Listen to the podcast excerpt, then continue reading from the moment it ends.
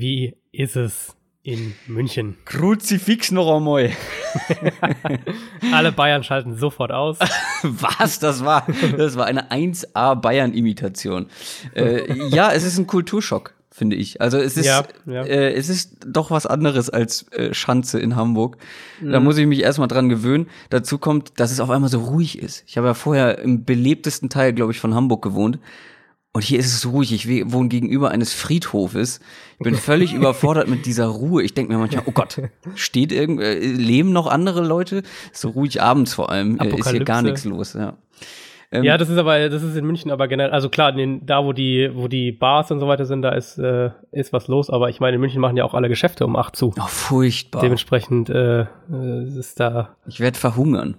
Ja, wir hatten, am Anfang hatten wir echt ein, zwei Mal das Problem, dass wir abends noch nach dem Arbeiten irgendwie einkaufen gehen wollten und dann gemerkt haben, äh, ups, ähm, hier hat nichts mehr auf. Ja, ja.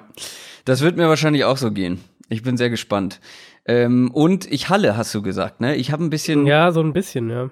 Äh, das liegt daran, dass diese Räume hier deutlich größer sind als in Hamburg ähm, und sehr viel glatte Oberflächen. Ich versuche das in den kommenden Wochen irgendwie in den Griff zu bekommen, aber momentan ist das nicht zu ändern. Das klingt ja einfach, ah, das geht ja natürlich, kann ich gar nicht, äh, finde ich gar nicht geht, gut. Ja. Geht gegen deine, gegen deine Ehre, ja. Ja, ja, ja, auf jeden Fall. Down, Set, Talk. Der Football-Podcast mit Adrian Franke und Christoph Kröger.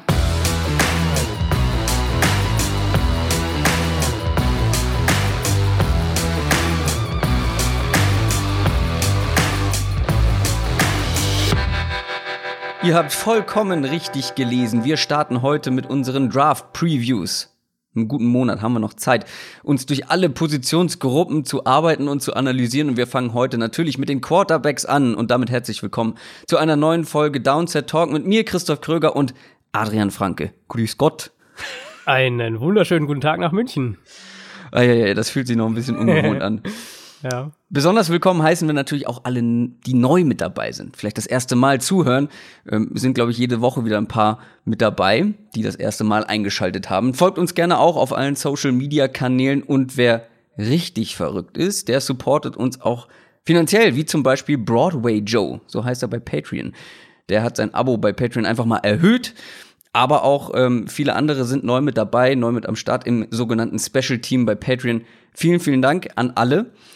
Und wie gesagt, für alle, die neu sind, so richtig neu und noch gar nicht wissen, wie das hier abläuft, denen sei gesagt, bevor wir zum Hauptthema oder den Hauptthemen der Folge kommen, gibt's noch mal ein kleines Update rund um die NFL.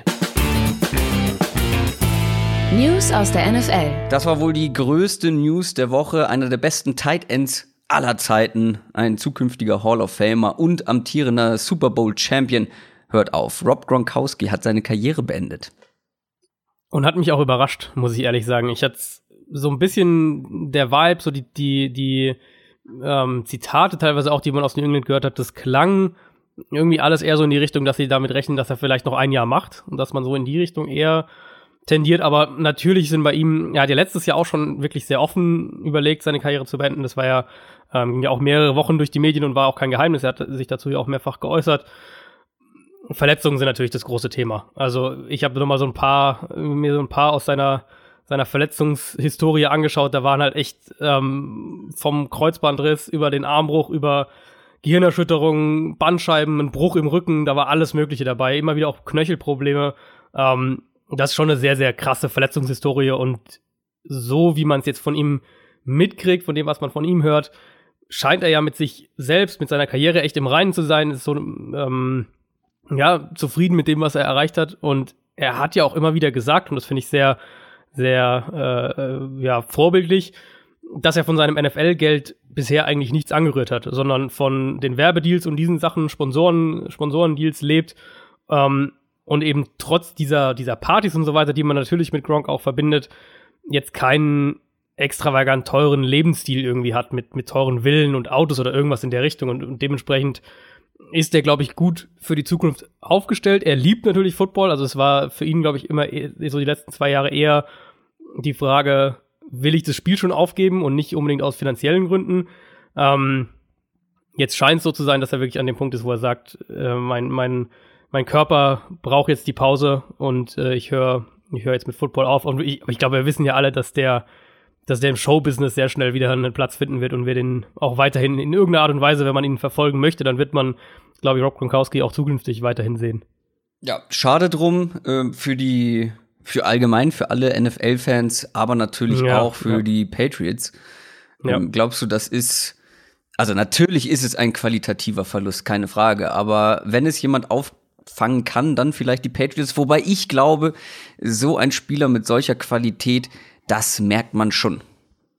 Das merkt man auf jeden Fall. Ähm, bei den Patriots bin ich dann immer sehr gespannt, wie sie es angehen, weil es gibt natürlich zwei Optionen. Du kannst versuchen, ganz klassisch die Position einfach eins zu eins zu ersetzen, also ob das jetzt im Draft ist, ähm, ob es über einen Trade oder irgendwas ist. Es gab ja jetzt auch diese Gerüchte, dass sie nochmal versucht haben, Jared Cook zu verpflichten, der ja mit den Saints sich schon einig war, aber noch keinen Vertrag unterschrieben hatte, dass sie da versucht haben, den noch mal irgendwie da loszueisen und, und äh, nach New England zu holen. Also das ist die eine Option. Die andere Option ist ja dann immer zu sagen, okay, was können wir alternativ machen? Und darin sind die Patriots ja eigentlich so gut, wenn, wenn eben irgendwo eine Schwachstelle entsteht, hier, uns fehlt jetzt Spielertyp X, wir holen aber nicht einfach eine schlechtere Version von Spielertyp X, sondern wir holen äh, zwei völlig andere Spieler, die wir, mit der wir die Offense ganz, ganz anders aufstellen und, und äh, ersetzen quasi den Spieler, indem wir unser Scheme und unser, unsere ganze Idee von der Offense in gewisser Weise umstellen. Und da, da wird der Draft ähm, ja einen ganz guten Aufschluss geben, weil wir werden, sehen, was sie im Draft machen. Es ist ein guter Tight End Draft. Also wenn sie sagen, wir wollen Gronk äh, über den Tight End Spot auch tatsächlich direkt ersetzen und wollen einen Spieler, der ähnliche Qualitäten, wenn natürlich auch nicht auf dem Level mitbringt, dann kannst du das im Draft machen. Ähm, das wird aber natürlich auch in einer guten Klasse nicht schwer, weil man muss ja bei Gronk einfach immer dazu sagen, also für mich, und das ist, das ist immer ein bisschen schwierig, ich habe natürlich nicht alle Tight Ends spielen sehen, aber für mich ist er der Beste, den ich zumindest wahrgenommen habe aller Zeiten. Ähm, klar, ich habe jetzt einen, einen, Mike Ditka oder sowas habe ich nicht gesehen. Shannon Sharp habe ich jetzt auch nicht mehr so richtig gesehen. Ähm, Gronk war für mich aber der kompletteste Tight End eigentlich immer. Und das fand ich war so dieses, dieses extreme, ähm, Qualitätsmerkmal, dass er eben ein herausragender Blocker ist. Auf der einen Seite haben wir auch letzte Saison nochmal eindrucksvoll gesehen, auch in den Playoffs vor allem. Ähm, ich finde kaum ein Spieler, wenn überhaupt irgendein Spieler in den letzten Jahren, außerhalb von den Quarterbacks natürlich, konnte ein Spiel so an sich reißen. Also, dass er wirklich, wenn es dann, wenn das Spiel auf der Kippe stand oder wenn, wenn die Offense drei Catches brauchte, jeder wusste eigentlich, dass der Ball zu Gronk geht. Das haben wir ja, in, letzte in mehreren Playoffs ja auch wieder. Genau, Mehrfach. genau. Dann, dann, dann konnte man ihn trotzdem nicht stoppen. Ja. Ähm, ja, und für mich, also er hat alle, er hat alle Zahlen, er hat alle Rekorde. Ich, für mich ist er auch ein First Ballot Hall of Famer. Also ich würde ihn direkt in die Hall of Fame wählen, wenn er dann dafür zur Verfügung steht. Ja. Ähm, was man natürlich dazu sagen muss, es gibt ja schon, im Prinzip kamen die ein paar Stunden nach seinem Rücktritt ähm, Gerüchte, dass er vielleicht auch wieder zurückkommen könnte. Äh, sein Berater hat ja sehr, ja, sehr, sehr nonchalant, würde ich sagen, äh, verbreitet, hat gesagt, es würde ihn nicht wundern, wenn er zurückkommt, wenn Brady ihn da irgendwie in der Saison anruft und sagt, hey, wir brauchen dich, komm zurück, willst du noch mal ein paar Spiele? Aus Patriots Sicht, das wäre insofern relativ leicht machbar, wenn Gronk das will, weil er steht jetzt auf der Retired Reserve List oder Reserve Retired List heißt es, glaube ich. Ähm, das heißt, die Patriots halten noch seine Rechte. Falls er irgendwann während der nächsten Saison zurückkehren möchte, dann würde gewissermaßen sein Vertrag wieder aufgenommen werden und der, der Cap-Hit wäre dann dementsprechend anteilig je nachdem, äh, wann er zurückkommt. Also aus der Hinsicht wäre das relativ problemlos ja, machbar. Gut. Ich würde das, ich würde das nicht ausschließen, aber habe auch den Eindruck bei ihm, dass er jetzt dann, wenn er jetzt sagt, ich, ich, ich schließe jetzt mit Football ab und, und gehe jetzt in Showbusiness, was auch immer, ähm, ist mein Gefühl eher, dass er jetzt dann auch wirklich mit Football fertig ist. Ja, ist ja auch sehr spekulativ, ne? Also Klar. Kann passieren. Klar. Kann aber genauso gut nicht passieren. Ähm, ich finde nur immer sehr lustig, dass dann jetzt bei ihm, auch bei so einem Rücktritt, wieder darüber diskutiert wird. Ist er der Beste aller Zeiten? Für dich ja. ist er der Beste, aber ich finde immer die Diskussion so albern. Die einen ja. sagen, ja, ist er nicht, der war besser. Ich finde immer, das kannst du nicht vergleichen. Das ist wie im Fußball. Du kannst nicht einen Spieler aus unserer Generation mit einem vor, was weiß ich, wie vielen Jahren vergleichen. Dafür sind das ja. zu unterschiedliche Sportarten. Er ist einer der Besten Tight Ends, die je diesen Sport gespielt haben. Und ich glaube, ja. da sind sich alle einig und da können sich alle drauf einigen. Er hatte halt eine relativ vergleichsweise relativ kurze Karriere. Und da, ich glaube, wenn er, wenn er jetzt noch fünf Jahre, vier Jahre, wie auch immer gespielt hätte, ich glaube, fünf Jahre hätte er nicht mehr im Körper gehabt, aber sagen wir drei bis vier Jahre noch gespielt hätte, auf, auf dem Level, auf dem er letztes Jahr noch war, ähm, wird es da wahrscheinlich kaum eine Diskussion geben, aber viele sagen oder viele argumentieren dann natürlich hier. Es gibt immer eine Diskussion. Der hat so eine lange, ja, wahrscheinlich schon. Bei Brady vielleicht nicht. Ich bin gespannt, wenn Brady irgendwann zurücktritt. Ich glaube, da ist die Diskussion mittlerweile echt ah, vorbei. Selbst da, also dafür finden ihn auch viel zu viele dann zu unsympathisch. Ähm, ah, gut, wahrscheinlich, äh, keine Ahnung. Ich finde immer die Diskussion so, ja, mein Gott, lass uns doch einfach genießen, dass wir Zeuge eines der besten aller Zeiten waren. Ähm, aber kommen wir zur nächsten News und die ist ähm, sehr, sehr interessant, vor allem für die kommende Saison. Es gab ja letztes Jahr in den Playoffs zwischen den Rams und den Saints diesen legendären Non-Call, die Pass Interference, die am Ende nicht gepfiffen wurde und die Saints mutmaßlich so den Super Bowl verpasst haben. Jetzt hat die Liga ein paar neue Regeln ins Leben gerufen und den Videoausbau beschlossen. Was heißt das genau? Was wurde geändert? Ja, passt eigentlich ganz gut zu dem, man kann die verschiedenen Zeiten nicht vergleichen, weil das doch wahrscheinlich wieder eine Regel ist, die das, ähm, die das Passspiel sehr bevorteilen könnte. Also was es erstmal heißt, ähm, ganz einfach gesagt, Offensive und Defensive Pass Interference sind ab sofort reviewable, also sind, können, ähm, können vom Videoschiedsrichter überprüft werden. Coaches können eine Entscheidung challengen, also ihre Challenge-Flag äh, werfen, wenn sie glauben, dass da eine Fehlentscheidung getroffen wurde. Und zwar nicht nur, wenn der Schiedsrichter Pass Interference pfeift, sondern auch, wenn er es nicht pfeift. Also wenn der Schiedsrichter das nicht pfeift und, und der Coach denkt, Moment mal, das war eine Pass Interference Strafe, eben wie in dem Beispiel, was du gerade gesagt hast, dann würde der, würde der Coach seine Flagge werfen und ähm, dann wird es der Videoschiedsrichter überprüfen. Und das ist insofern ähm, aus, aus Regelsicht, aus Videobeweissicht echt ein, Quantensprung nach vorne, weil erstmals in dem Sinne Ermessensentscheidungen am Monitor überprüft werden können. Also bisher war es ja immer Ermessensentscheidung, Schiedsrichter steht daneben, sagt, nee, keine Pass Interference, dann wird es auch nicht mehr überprüft. Und jetzt ist es eben so, dass die Coaches einerseits ihre Challenge Flag werfen können und eben in den letzten beiden Spielminuten die Überprüfungen aus New York, also aus der Videozentrale, aus der Videoref-Zentrale kommen. Da bin ich extrem gespannt, wie die Liga das umsetzt, weil an sich ist natürlich, man kann erstmal sagen, ähm, das Spiel wird fairer, weil eben solche krassen Fehlentscheidungen, wo du dir dann auch als Zuschauer denkst, hey, wir sitzen hier zu Hause auf der Couch und jeder von uns hat in der zweiten Wiederholung spätestens gesehen, das war eine klare, eine klare, ein klares Foul, das muss er pfeifen. Und der Ref hat eben nicht die Möglichkeit, sich in dem Fall eine zweite Wiederholung anzuschauen. Also, wenn wir es so sehen, das Spiel kann da schon auch fairer werden und in, in manchen Fällen wird es auch. Aber die große Gefahr ist natürlich zum einen, dass bei, bei einer sehr strengen Regelauslegung eben in der entscheidenden Phase von Spielen, also eben in den letzten zwei Minuten, viel zu kleinlich dann alles Mögliche abgepfiffen wird, dass du da, ähm, dass dann Teams einen hohen Ball einfach nach vorne werfen und darauf hoffen, dass der Videoschiedsrichter irgendwo eine Pass Interference vielleicht erkennt. Ähm, das Beispielvideo, das die NFL auch verwendet hat, um, um das jetzt zu erklären, das war ja eben nicht diese Szene, diese aus dem Championship, äh, Championship Game Spiel, sondern aus dem, aus dem Super Bowl, glaube ich, war das so ein, ein, ein vertikaler Pass auch, wo du die eigentlich denkst, da ist halt ein minimaler Kontakt, so wie es bei jedem Pass passiert. Wenn das jetzt künftig gepfiffen wird, ähm, weil der Schiedsrichter eben oder der Videoschiedsrichter das nachträglich erkennt, dann wird es, dann könnte das echt auch ein Problem werden. Insofern bin ich sehr, sehr gespannt, wie die Liga das umsetzt. Ähm, Im ersten Moment wird natürlich ein gewisses Maß an höherer, an höherer Fairness erreicht, weil diese krassen Fehlentscheidungen jetzt nicht mehr vorkommen sollten. Die Frage ist, kann ein, also du meintest ja, ein Coach kann das challengen. Ja. Aber er hat ja nach wie vor zwei, respektive drei Challenge Flags zur Verfügung. Genau, genau. Kann aber auch der Videoschiedsrichter von sich aus sagen, hier im Moment mal, da war was. Das ist mal, also wie ich es verstanden habe, nur in den letzten zwei Minuten der Fall, weil da wird ja alles automatisch reviewed. Ähm, mhm. Da gibt's ja dann die Challenge Flags äh, dafür nicht. Ähm, da wird es dann, da wäre dann der, die Frage, ob du, ob was passiert ist oder nicht, würde dann automatisch von New York, von der Videoref-Zentrale reviewed werden. Ansonsten, das restliche Spiel ist, äh, also wird in dem Sinne nicht verlängert oder, oder, oder hat das jetzt nicht die, die krassen Auswirkungen, weil du eben, wie du sagst, trotzdem ja nur zwei oder maximal drei Challenge Flags hast. Ich bin gespannt, wie das umgesetzt wird. Am Ende bin ich da immer relativ gelassen.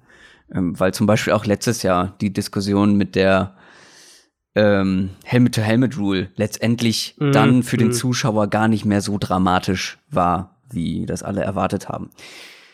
Wir kommen zur nächsten Free Agency Verpflichtung. Die Colts waren ja relativ ruhig bisher ja. in der Free Agency, obwohl sie richtig, richtig viel Cap Space zur Verfügung haben und hatten. Jetzt haben sie aber zugeschlagen und sich Justin Houston, ehemals Kansas City Chiefs, geholt. Ja, für einen guten Preis auch. Ähm, ich glaube immer noch ein guter, guter Pass-Rusher und das war eben nun mal ein riesiger Need. Also wie du gesagt hast, die haben ja fast nichts gemacht. Ich glaube, also die haben, die haben mit Pierre Desir, dem Cornerback, haben sie verlängert, haben eigenen Cornerback. Und dann haben sie Devin Funches geholt, aber sonst war da ja echt relativ ruhig. Ähm, Pass-Rusher hätte man auch sagen können, wir gehen in den Draft damit äh, als, als, als Baustelle und müssen im Draft eben daran. Ich finde es immer besser, wenn Teams es schaffen, zumindest eine, eine Übergangslösung zu finden, damit du nicht mit so einem riesigen Need in den Draft reingehst. Und bei den Colts ist eben das Ding, andere Teams kreieren Druck über das Scheme im Pass Rush, sind, sind blitzaggressiv, sind aggressiv, was ihre Pressure Calls angeht, all diese Sachen. Bei den Colts haben wir immer gesagt, die wollen eine, eine relativ sichere Coverage spielen und sind im Pass Rush eben, ich, am ehesten kann man vielleicht sagen, so sehr simpel und, und nicht mega komplex jetzt mit Blitzes und mit Pressures. Dafür brauchst du halt Pass Rusher und unterm Strich hatte Indianapolis die letztes Jahr zu häufig nicht. Ähm, die Strategie, die jetzt bei den Colts so ein bisschen durchsickert, die gefällt mir eigentlich ganz gut. Sie haben ja sehr, sehr viele junge Spieler, dadurch, dass sie viel auch hochgepickt haben. Ähm, den haben sie jetzt kaum teure Free Agents irgendwie direkt vor die Nase gesetzt. Also Receiver war halt ein großer, war halt ein großer Need und, und Pass Rusher eben auch. Gerade Justin Houston ist eben ein riesiges Upgrade, denke ich immer noch, und zwar halt nicht nur jetzt für für irgendwie fünf, sechs Spiele oder irgendwas oder, oder in einer Situation, Situationsrolle so, sondern ähm, ich denke wirklich für ein, zwei Jahre noch. Und da finde ich, haben die Colts eigentlich in der Free Agency sehr viel richtig gemacht. Die Texans haben bisher aus deiner Sicht, glaube ich, wenn ich das richtig in Erinnerung habe, nicht viel richtig gemacht in der Free Agency, aber haben jetzt tatsächlich mal in ihre Offensive Line investiert und Matt ja. Khalil geholt. Ja, also sie haben, find, ich finde, die Texans hatten relativ viele Downgrades, was, was äh, die, ihre Abgänge und Zugänge angeht, Safety, Cornerback. Ähm, Offensive Line haben wir ja vor der Free Agency gesagt, da müssen sie was machen. Jetzt haben sie Matt Khalil geholt, der jetzt in den letzten Jahren echt auch viel mit Verletzungen zu kämpfen hatte. Unterm Strich in Carolina eigentlich ein, als krasser Free Agency Bust entlassen wurde. Ähm, Trotzdem ist der in Houston ein, ein, deutliches Upgrade, was natürlich auch über die, über die Houston Texans viel sagt, über die Offensive Line. Im, unterm Strich die gleiche, ähm, das gleiche gilt, was wir die ganze Zeit schon sagen. Es war letztes Jahr zu viel Druck auf Deshaun Watson. So können sie nicht weiterspielen und ich gehe auch fest davon aus, dass wir da im Draft noch ein, zwei hohe Picks in die Offensive Line sehen bei den Texans. Und last but not least, es gibt ein Eröffnungsspiel und das ist ein sehr traditionsträchtiges. Die Chicago Bears gegen die Green Bay Packers. Ja, wir haben ja die, die NFL 100-Saison, die 100. NFL-Saison und da äh, war das schon länger so ein bisschen im Busche, dass da vielleicht ein, ein, ein, anderer Weg gegangen wird. Normalerweise öffnet ja der Titelverteidiger zu Hause die neue Saison, also es wären dann die Patriots zu Hause gewesen.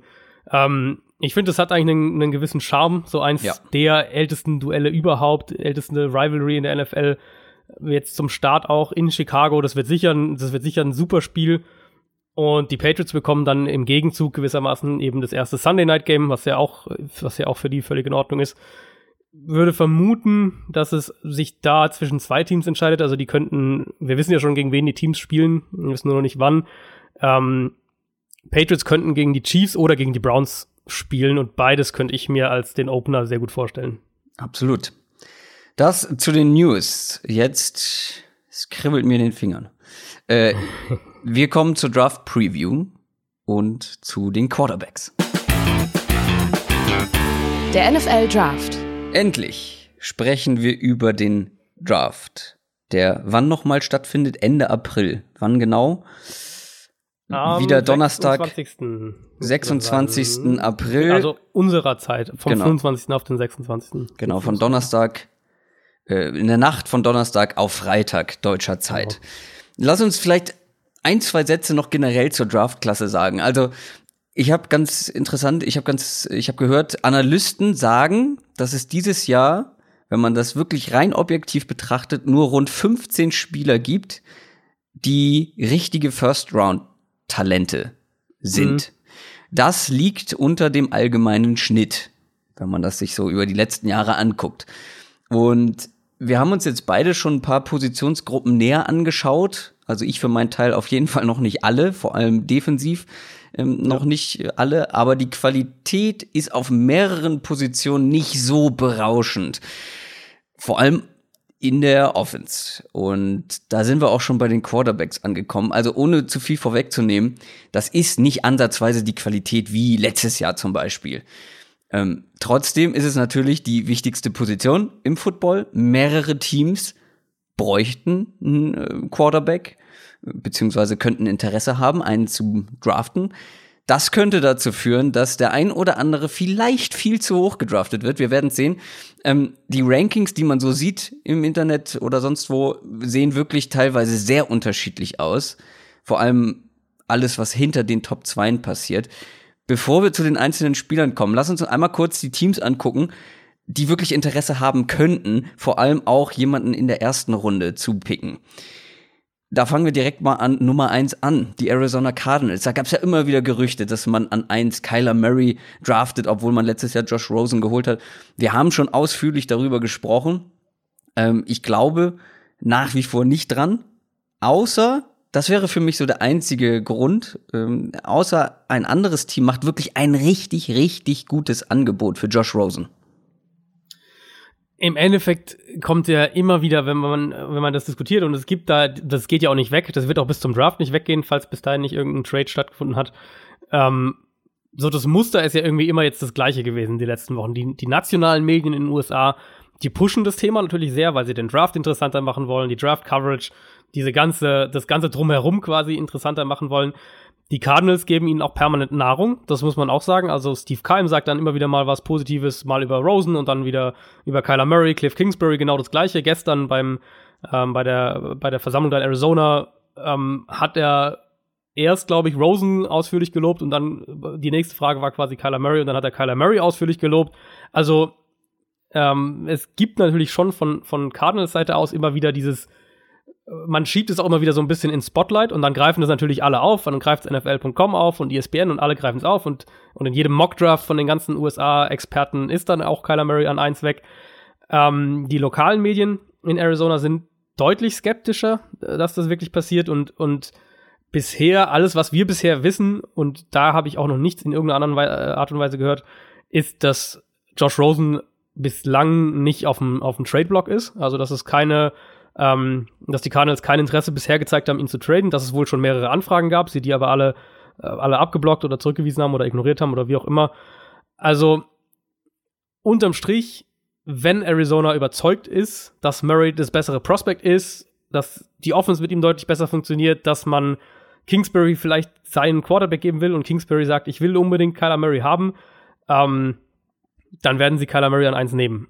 Ich glaube aber auch immer noch nicht, dass das wirklich das, äh, das Szenario ist, das letztlich passieren wird, sondern dass sie den Preis hochtreiben wollen, den Pick möglichst interessant machen wollen und am Ende entweder runtertraden, falls sie wirklich einen Trade-Partner finden, oder eben Quinn Williams oder Nick Bosa mit dem ersten Pick wählen. Dann auch sehr spannend, die Raiders an vier. Ist Derek Carr die langfristige Lösung? Das ist so die Frage bei den Raiders, mhm. bei John Gruden. Äh, unwahrscheinlich, glaube ich. Ja. Äh, man hört immer wieder, sie könnten sogar hoch traden. Das Draftkapital dafür haben sie auf jeden mhm. Fall. Sie sind auch eines der wenigen Teams, wo ich sage, die haben das Draftkapital, um noch irgendwie von vier auf zwei oder eins zu kommen. Die Frage ist nur, machen sie es auch? Oder bleiben sie an vier und draften da einen Quarterback, je nachdem, wer da verfügbar ist? Ja, das ist die spannende Frage, ne? Weil wenn wir, wenn es letztlich keinen Trade gibt und wir, die, du hast gesagt, die Quarterback-Klasse ist nicht so gut wie letztes Jahr, wenn da letztlich kein Team ähm, hoch tradet für einen Quarterback, dann, dann wären die Raiders ja das logische erste Team, was, was tatsächlich, äh, oder, oder zumindest die ersten drei Picks wären dann kein Quarterback. Das heißt, die Raiders hätten dann vermutlich so oder so die Auswahl, aber du kannst dich natürlich nicht, nicht drauf verlassen, weil es immer passieren kann, dann plötzlich die die Giants oder die Broncos wollen doch den Quarterback, den du vielleicht willst und gehen einen Pick vor dich und dann, dann äh, hast du quasi verloren. Also, wenn sie einen von denen wollen, dann könnte ich mir schon vorstellen, dass sie hochgehen. Ist für mich so ein bisschen wie Arizona nur abgeschwächter. Also Gruden zeigt ja relativ offen auch Interesse an, an der Quarterback-Klasse, hat ja auch äh, Hat er auch vor ein paar Wochen gesagt, so von wegen hier, ja, Quarterbacks müssen nicht mehr so groß sein. Das ist natürlich eine direkte Anspielung auf Kyler Murray war. Ähm, treffen sich jetzt auch mit den Top Quarterbacks. Also ist da ähnlicher Prozess eigentlich wie in Arizona. Ähm, der große Unterschied bei den Raiders ist, Gruden hat gesagt, dass Carr ihr Quarterback ist. Das, dieses klare Statement gab es ja bei den Cardinals eben zu, zu Rosen öffentlich zumindest nicht. Mm, allerdings natürlich hat er auch ein paar Tage vor dem, vor dem Murray Cooper Trade gesagt, dass sie Cooper nicht traden und er hat zum Saisonende gesagt, dass sie Jordy Nelson nicht entlassen werden. Also wer weiß schon, was da stimmt. Im Moment äh, zwischen, zwischen Februar und, und Ende April muss man erstmal davon ausgehen, dass alles, was Coaches und, und GMs und Owner sagen, in irgendeiner Art und Weise eine Agenda dahinter hat. Ähm, ich würde sagen, dass die Raiders zumindest nächstes Jahr mit Derek Carr spielen. Die Frage ist eben, ob sie sich so sehr in einen Kyler Murray beispielsweise äh, verliebt haben und mit sie äh, meint man dann logischerweise Gruden, dass sie wirklich sagen, okay, ähm, wir, wir wollen den trotzdem haben, wir halten ein Jahr noch an Carr fest, aber wir wollen Kyler Murray haben. Vielleicht gibt's irgendwie so ein Szenario. Ich bekomme immer mehr den Eindruck, dass sie, dass sie letztlich zumindest für nächstes Jahr bei bei Carr bleiben und vielleicht dann das Jahr danach äh, einen Wechsel vollziehen. Na, lass uns noch mal kurz auf die weiteren gucken. Du hast schon zwei genannt, die Giants und die Broncos. Die Giants an sechs. Natürlich wird von Eli Manning Erbe gesucht, früher oder später. Ja, ich glaube, ich glaub, du drehst auch durch, wenn sie dieses Jahr keinen Quarterback in den ersten beiden Runden picken ja, äh, und ja, es also, zumindest versuchen. Ja, es gibt, es gibt ja zwei, es gibt ja im Prinzip zwei Optionen. Ne? Also entweder sie nutzen jetzt ihr Draftkapital, um sich einen Quarterback zu holen oder eben auch mit den Beckham-Picks, die sie jetzt ja zusätzlich haben, noch hochzutraden. Dann könnte man zumindest sagen, okay, das ist irgendwie der Plan. Oder sie draften halt irgendwie an sechs einen Defensive Lineman und an 17 einen Linebacker oder irgendwas und dann kann ich dir ehrlicherweise auch nicht sagen, was die sich realistisch von, von der kommenden Saison und, und, und von der Kaderzusammenstellung insgesamt erhoffen. Die Broncos an 11, auch so ein bisschen never-ending Story, immer auf der Suche ja. nach dem richtigen Quarterback. Man hat jetzt Flacco geholt. Ja unwahrscheinlich, dass man mit ihm eine langfristige Lösung gefunden hat, beziehungsweise die langfristige Lösung in Flacco sieht. Aber es wäre schlimm. Ja, aber es gibt Gerüchte. Ich habe schon davon ja. gehört, dass das sein. Ja, Elway, Elway hat es ja selbst gesagt. Er hat ja gesagt, so, äh, ja. Elway hat gesagt, dass Flacco gerade erst in seine Prime kommen würde. Mhm. Also für mich wäre das wirklich, egal was man von dem, von dem Flacco-Trade an sich hält, und wir haben das ja auch gesagt, ey, ja, er ist ein Upgrade über Case Keenum. Die Frage ist halt nur, wo führt es dich hin? Und ich glaube, die Antwort darauf ist eben, dass es dich nicht in die Playoffs führt oder zu einem Contender macht und deswegen finde ich, war das ein verschenkter, verschenkter Draft-Pick für eine Übergangslösung, wo du auch einfach hättest sagen können, wir, wir bleiben bei Keenum noch für ein Jahr und, und nehmen den als Übergangslösung. Wenn die jetzt aber Flecko ertradet haben und den als irgendwas anderes als eine Übergangslösung sehen, also wirklich glauben, okay, das ist unsere langfristige Antwort, dann fände ich den Trade noch mal viel, viel schlimmer, weil dann, also mit Flecko als langfristige Antwort, glaube ich, boah, da gewinnst du, glaube ich, nicht viel in den nächsten Jahren. Ich glaube, ich habe gerade Quatsch erzählt. Ähm, die Broncos picken natürlich nicht an elf, sondern an zehn. An elf ähm, haben wir hier ein weiteres Team, nämlich die Bengals. Hört mhm. man in den letzten Tagen häufiger, finde ich, dass da wirklich Interesse an einem Rookie-Quarterback besteht. Ja, äh, ist so ein bisschen eine Wildcard für mich, was, was die Position angeht mhm. im Draft. Mein Gefühl ist eigentlich, dass sie dass sie es dieses Jahr noch nicht machen. Ähm, Andy Dalton hat einen sehr, sehr teamfreundlichen Vertrag. Also der ist für einen, für einen Starting Quarterback, einen durchschnittlichen Starting Quarterback, ist der echt nicht teuer. Die, was sie zu einer Wildcard so ein bisschen macht, sie haben natürlich mit Zach Taylor einen neuen Head Coach, der zudem in der Offense und ganz spezifisch in der Arbeit mit den Quarterbacks zu Hause ist. Und da weißt du nie. Wenn ein neuer Head Coach kommt, weißt du sowieso nie. Wenn dann noch einer kommt, dessen Spezialgebiet wirklich die Quarterbacks sind und du hast ein Team wie die Bengals, wo wir eigentlich seit, seit Jahren sagen, das ist halt so dieser, genau dieser Spot. Andy Dalton ist halt besser als die allermeisten Alternativen, die verfügbar wären, aber er ist halt auch nicht gut genug, so ein bisschen. Ähm, da kann immer, pass kann immer passieren, dass, dass Zach Taylor jetzt im Draft sich vielleicht einen Quarterback raus, raussucht und sagt, das ist der, mit dem ich meine Offense aufbauen will, mit dem ich hier anfangen will. Gefühl für mich eher ist, dass, dass die Bengals ähm, ganz, ganz konservativ den Draft angehen und da nichts Richtung Quarterback in der ersten Runde machen. Das kann man über die Dolphins auch sagen. Die hast du in der Liste mit dabei an 13. Aber was man so hört, ist ja, dass sie eigentlich noch ein Jahr warten wollen ja. äh, bis zum 2020er, ja. Äh, 2020er Draft, um sich da dann einen Quarterback zu holen. Du hast sie jetzt trotzdem mit in die Liste genommen. Warum? Ja, für ein Szenario. Ähm, wenn einer äh, oder wenn sie einen der Top 3 Kandidaten mögen oder wenn sie einen sehr mögen, und der so ein bisschen abrutscht und gewissermaßen Miami in den Schoß fällt, dann könnte ich mir vorstellen, dass sie da hm. ähm, zuschlagen. Aber die werden kein, kein aggressiver Player da sein, der irgendwie hochtradet. Grundsätzlich sehe ich es ganz genauso. Es ist ein, ein länger angelegter Umbruch über, ich würde sagen, über zwei Jahre auf jeden Fall. Ähm, mit den Trades, mit der Free Agency, dass sie Cam Wakeham gehen lassen und Joan James und Ryan Tandle natürlich auch, Robert Quinn vielleicht auch noch. Ich denke auch, der Weg ist relativ klar darauf ausgelegt, im äh, 2020er Draft möglichst viel Kapital zu haben, um, wenn nötig, eben auch für einen Quarterback hochtraden zu können. Man hört immer wieder aus Miami, dass, dass der Owner Tour den Alabama Quarterback sehr, sehr mag. Für mich eben wirklich nur das Szenario, wenn ein, einer der Quarterbacks oder vielleicht der eine Quarterback, den Miami mag, ähm, so ein bisschen abrutscht. Wieso sagst du denn nur Tour? Möchtest du den Nachnamen nicht aussprechen? der Nachname ist ein bisschen schwer. Vor allem gibt's, habe ich jetzt schon verschiedene äh, verschiedene Arten gehört, welches angeblich die richtige ist. Ja, wir müssen ja auch zum Glück noch nicht über ihn sprechen, weil er erst nächstes Jahr kommt. Tour Tago Vailoa.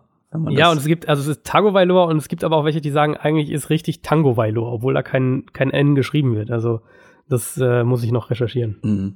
Die Redskins an 15 sind auch noch so ein Kandidat. Ich habe es ja erst bezweifelt, dass sie wirklich in Runde 1 einen holen. Mhm. Gut, sie haben jetzt äh, Case Keenum und dann zwei Verletzte, Colt McCoy und Alex Smith mhm. natürlich. Also, dass sie einen holen, da, daran glaube ich auf jeden Fall.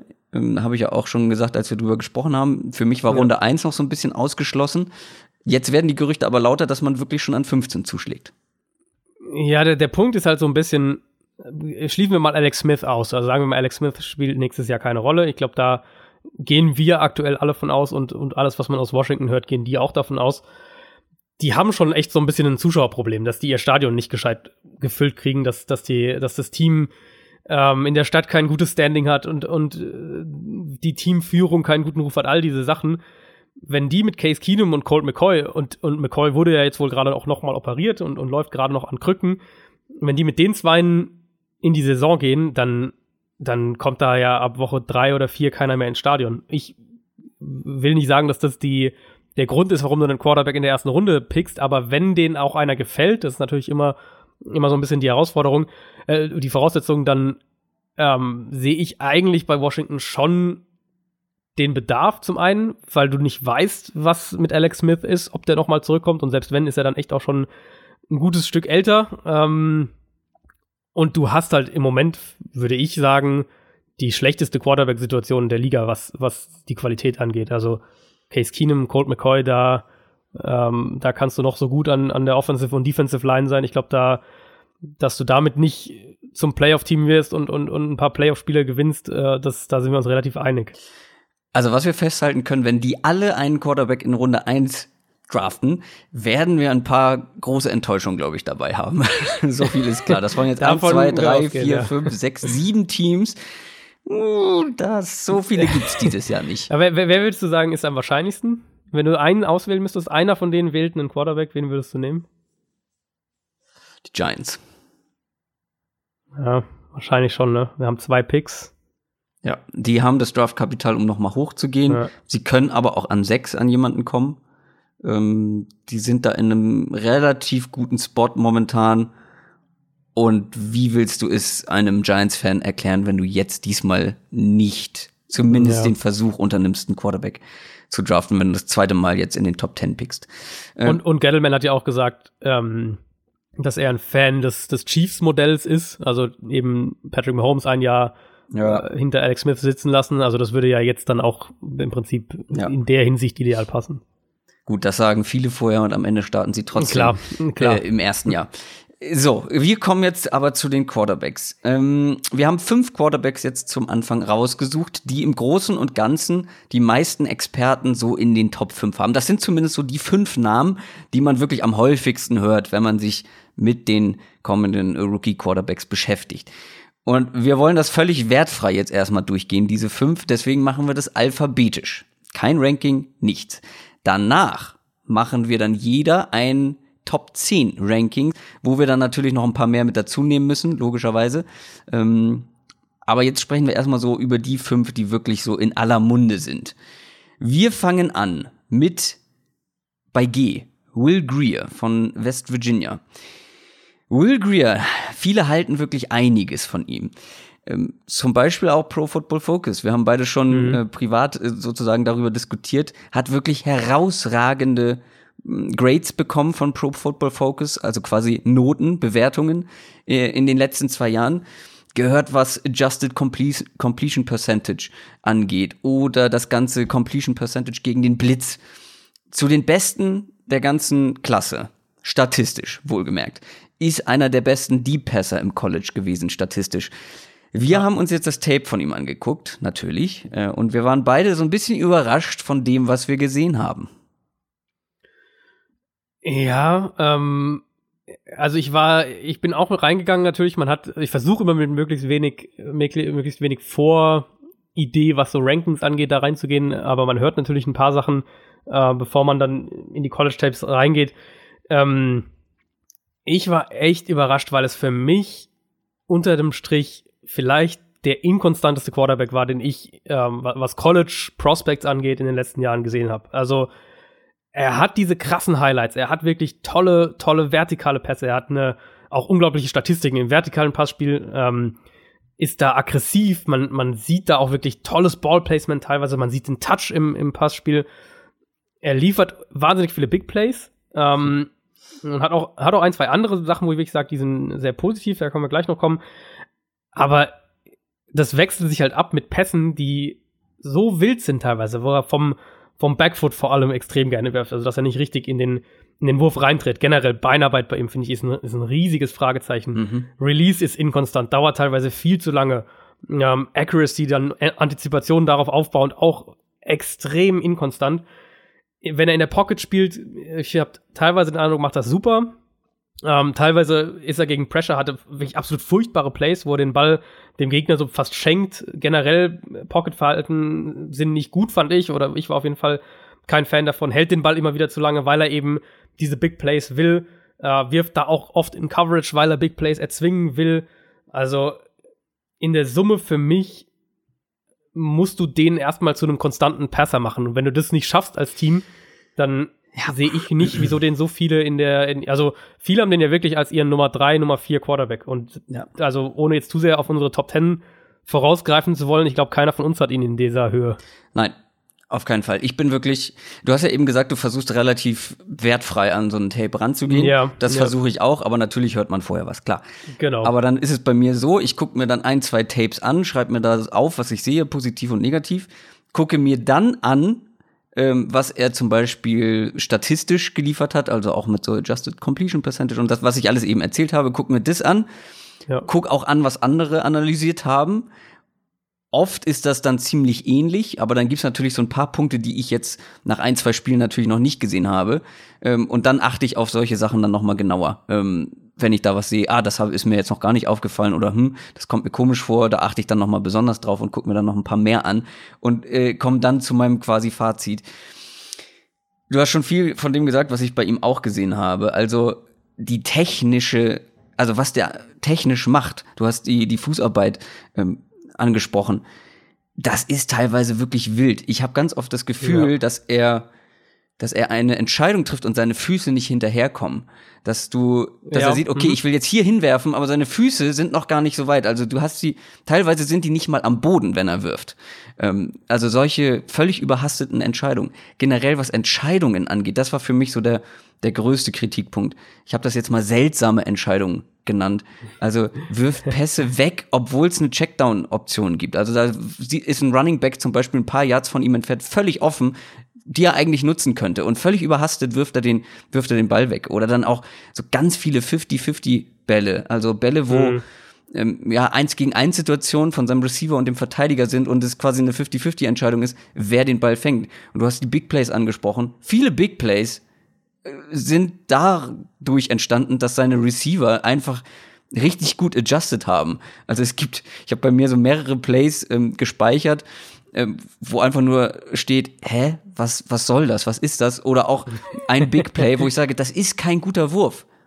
Der hätte locker intercepted werden können, nur weil sein Receiver ja. eine richtig gute, richtig gute, den, den Ball sieht und noch adjusten kann, wird das am Ende ein Touchdown. So, solche Geschichten.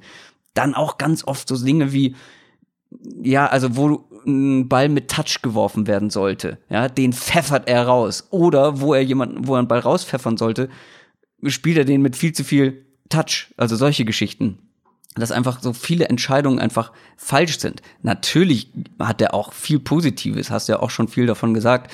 Dazu hat er ein paar absurde Drops auch von seinen Receivern. Mhm. Also seine Receiver mhm. haben ihm äh, Plays gerettet, aber auch einige versaut, muss man auch sagen.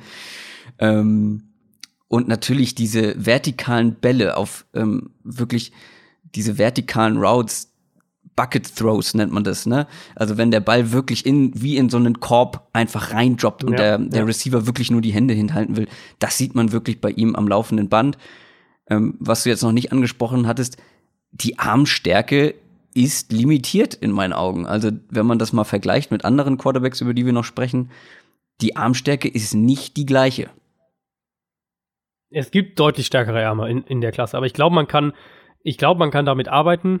Ähm, ich glaube nicht, dass das seine, seine NFL-Chancen zumindest nicht signifikant limitiert. Also ähm, ich denke, dass man damit schon arbeiten könnte.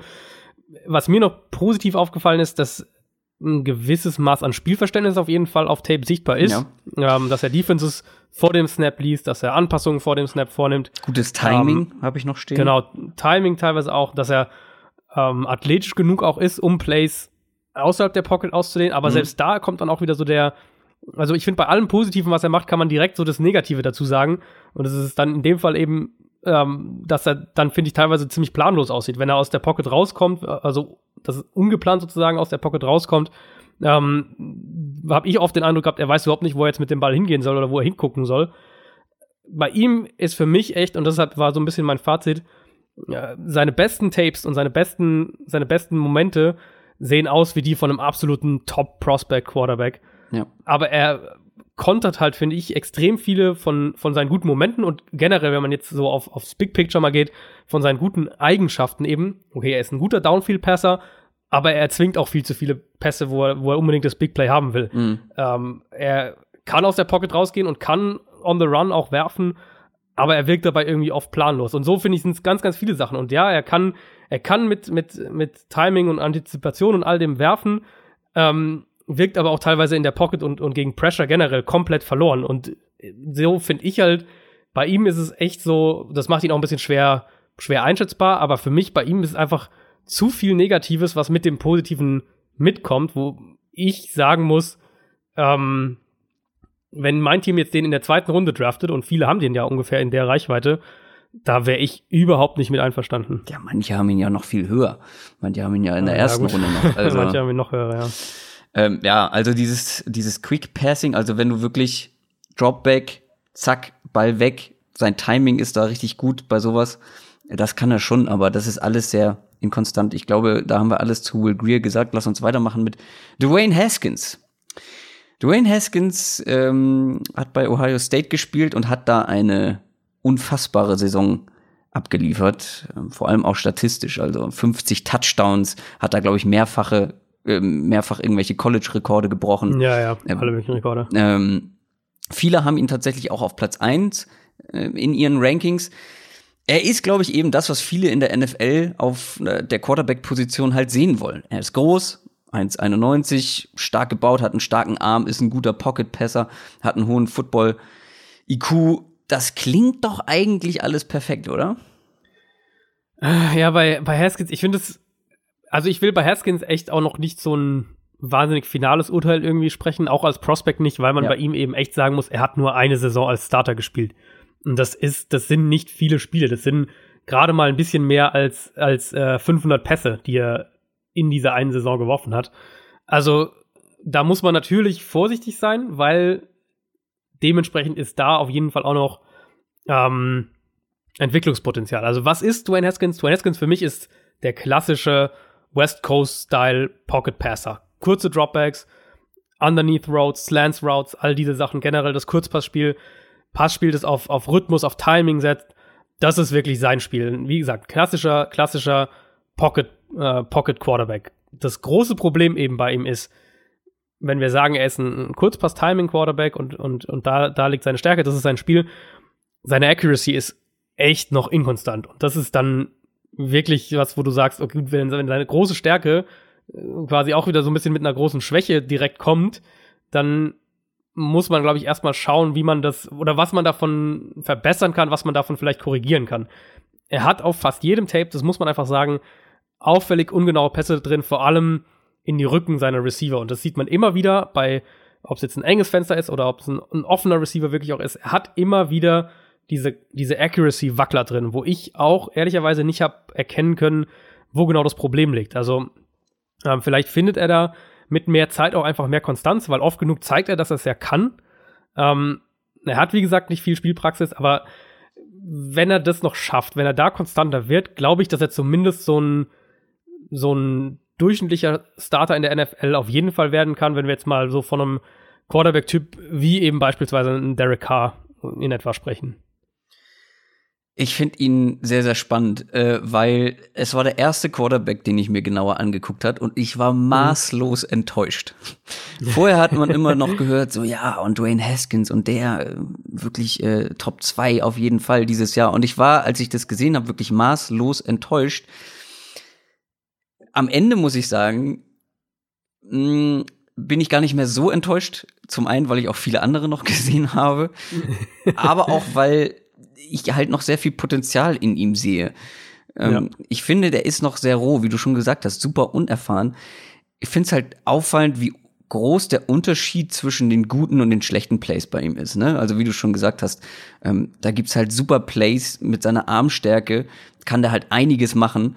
Ähm, und wie ich finde, er kann gegnerische Defenses halt schon relativ gut lesen. Ähm, ja. Hat dagegen ja. gegen Zone Coverages wirklich rasiert, hat da wirklich immer so diese Softspots gefunden, hatte natürlich da auch. Da, da finde ich, hm? da finde ich, ist er fast, ist, wenn ich ganz kurz, einmal ganz kurz einhake, da finde ich, ist, ist er fast der Beste in der Klasse, ja. was, was ja. äh, Spielverständnis. Wenn es darum geht, genau. Route-Kombinationen zu verstehen, Coverage zu verstehen, und das ist, da finde ich, ist er echt fast der Beste. Und das finde ich ist halt schon so eine gute Voraussetzung. Auf jeden Fall. Äh, um in der NFL, ich meine, der hat ein Jahr Erfahrung. Da ist, ja. da kannst du, du kannst den technisch noch trainieren, glaube ich. Wir sehen, wir sprechen noch über andere, die sind seit drei Jahren äh, Starting Quarterback und haben nicht dieses Spielverständnis.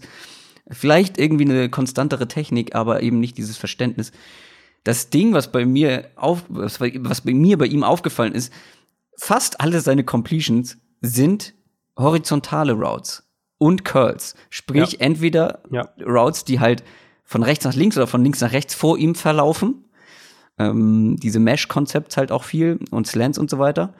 Ähm, und halt Curls, wo der Receiver am Ende mit dem Gesicht zu ihm steht. Die kann er wie kein anderer. Das Problem ist, alles andere, finde ich, ist wirklich sehr inkonstant.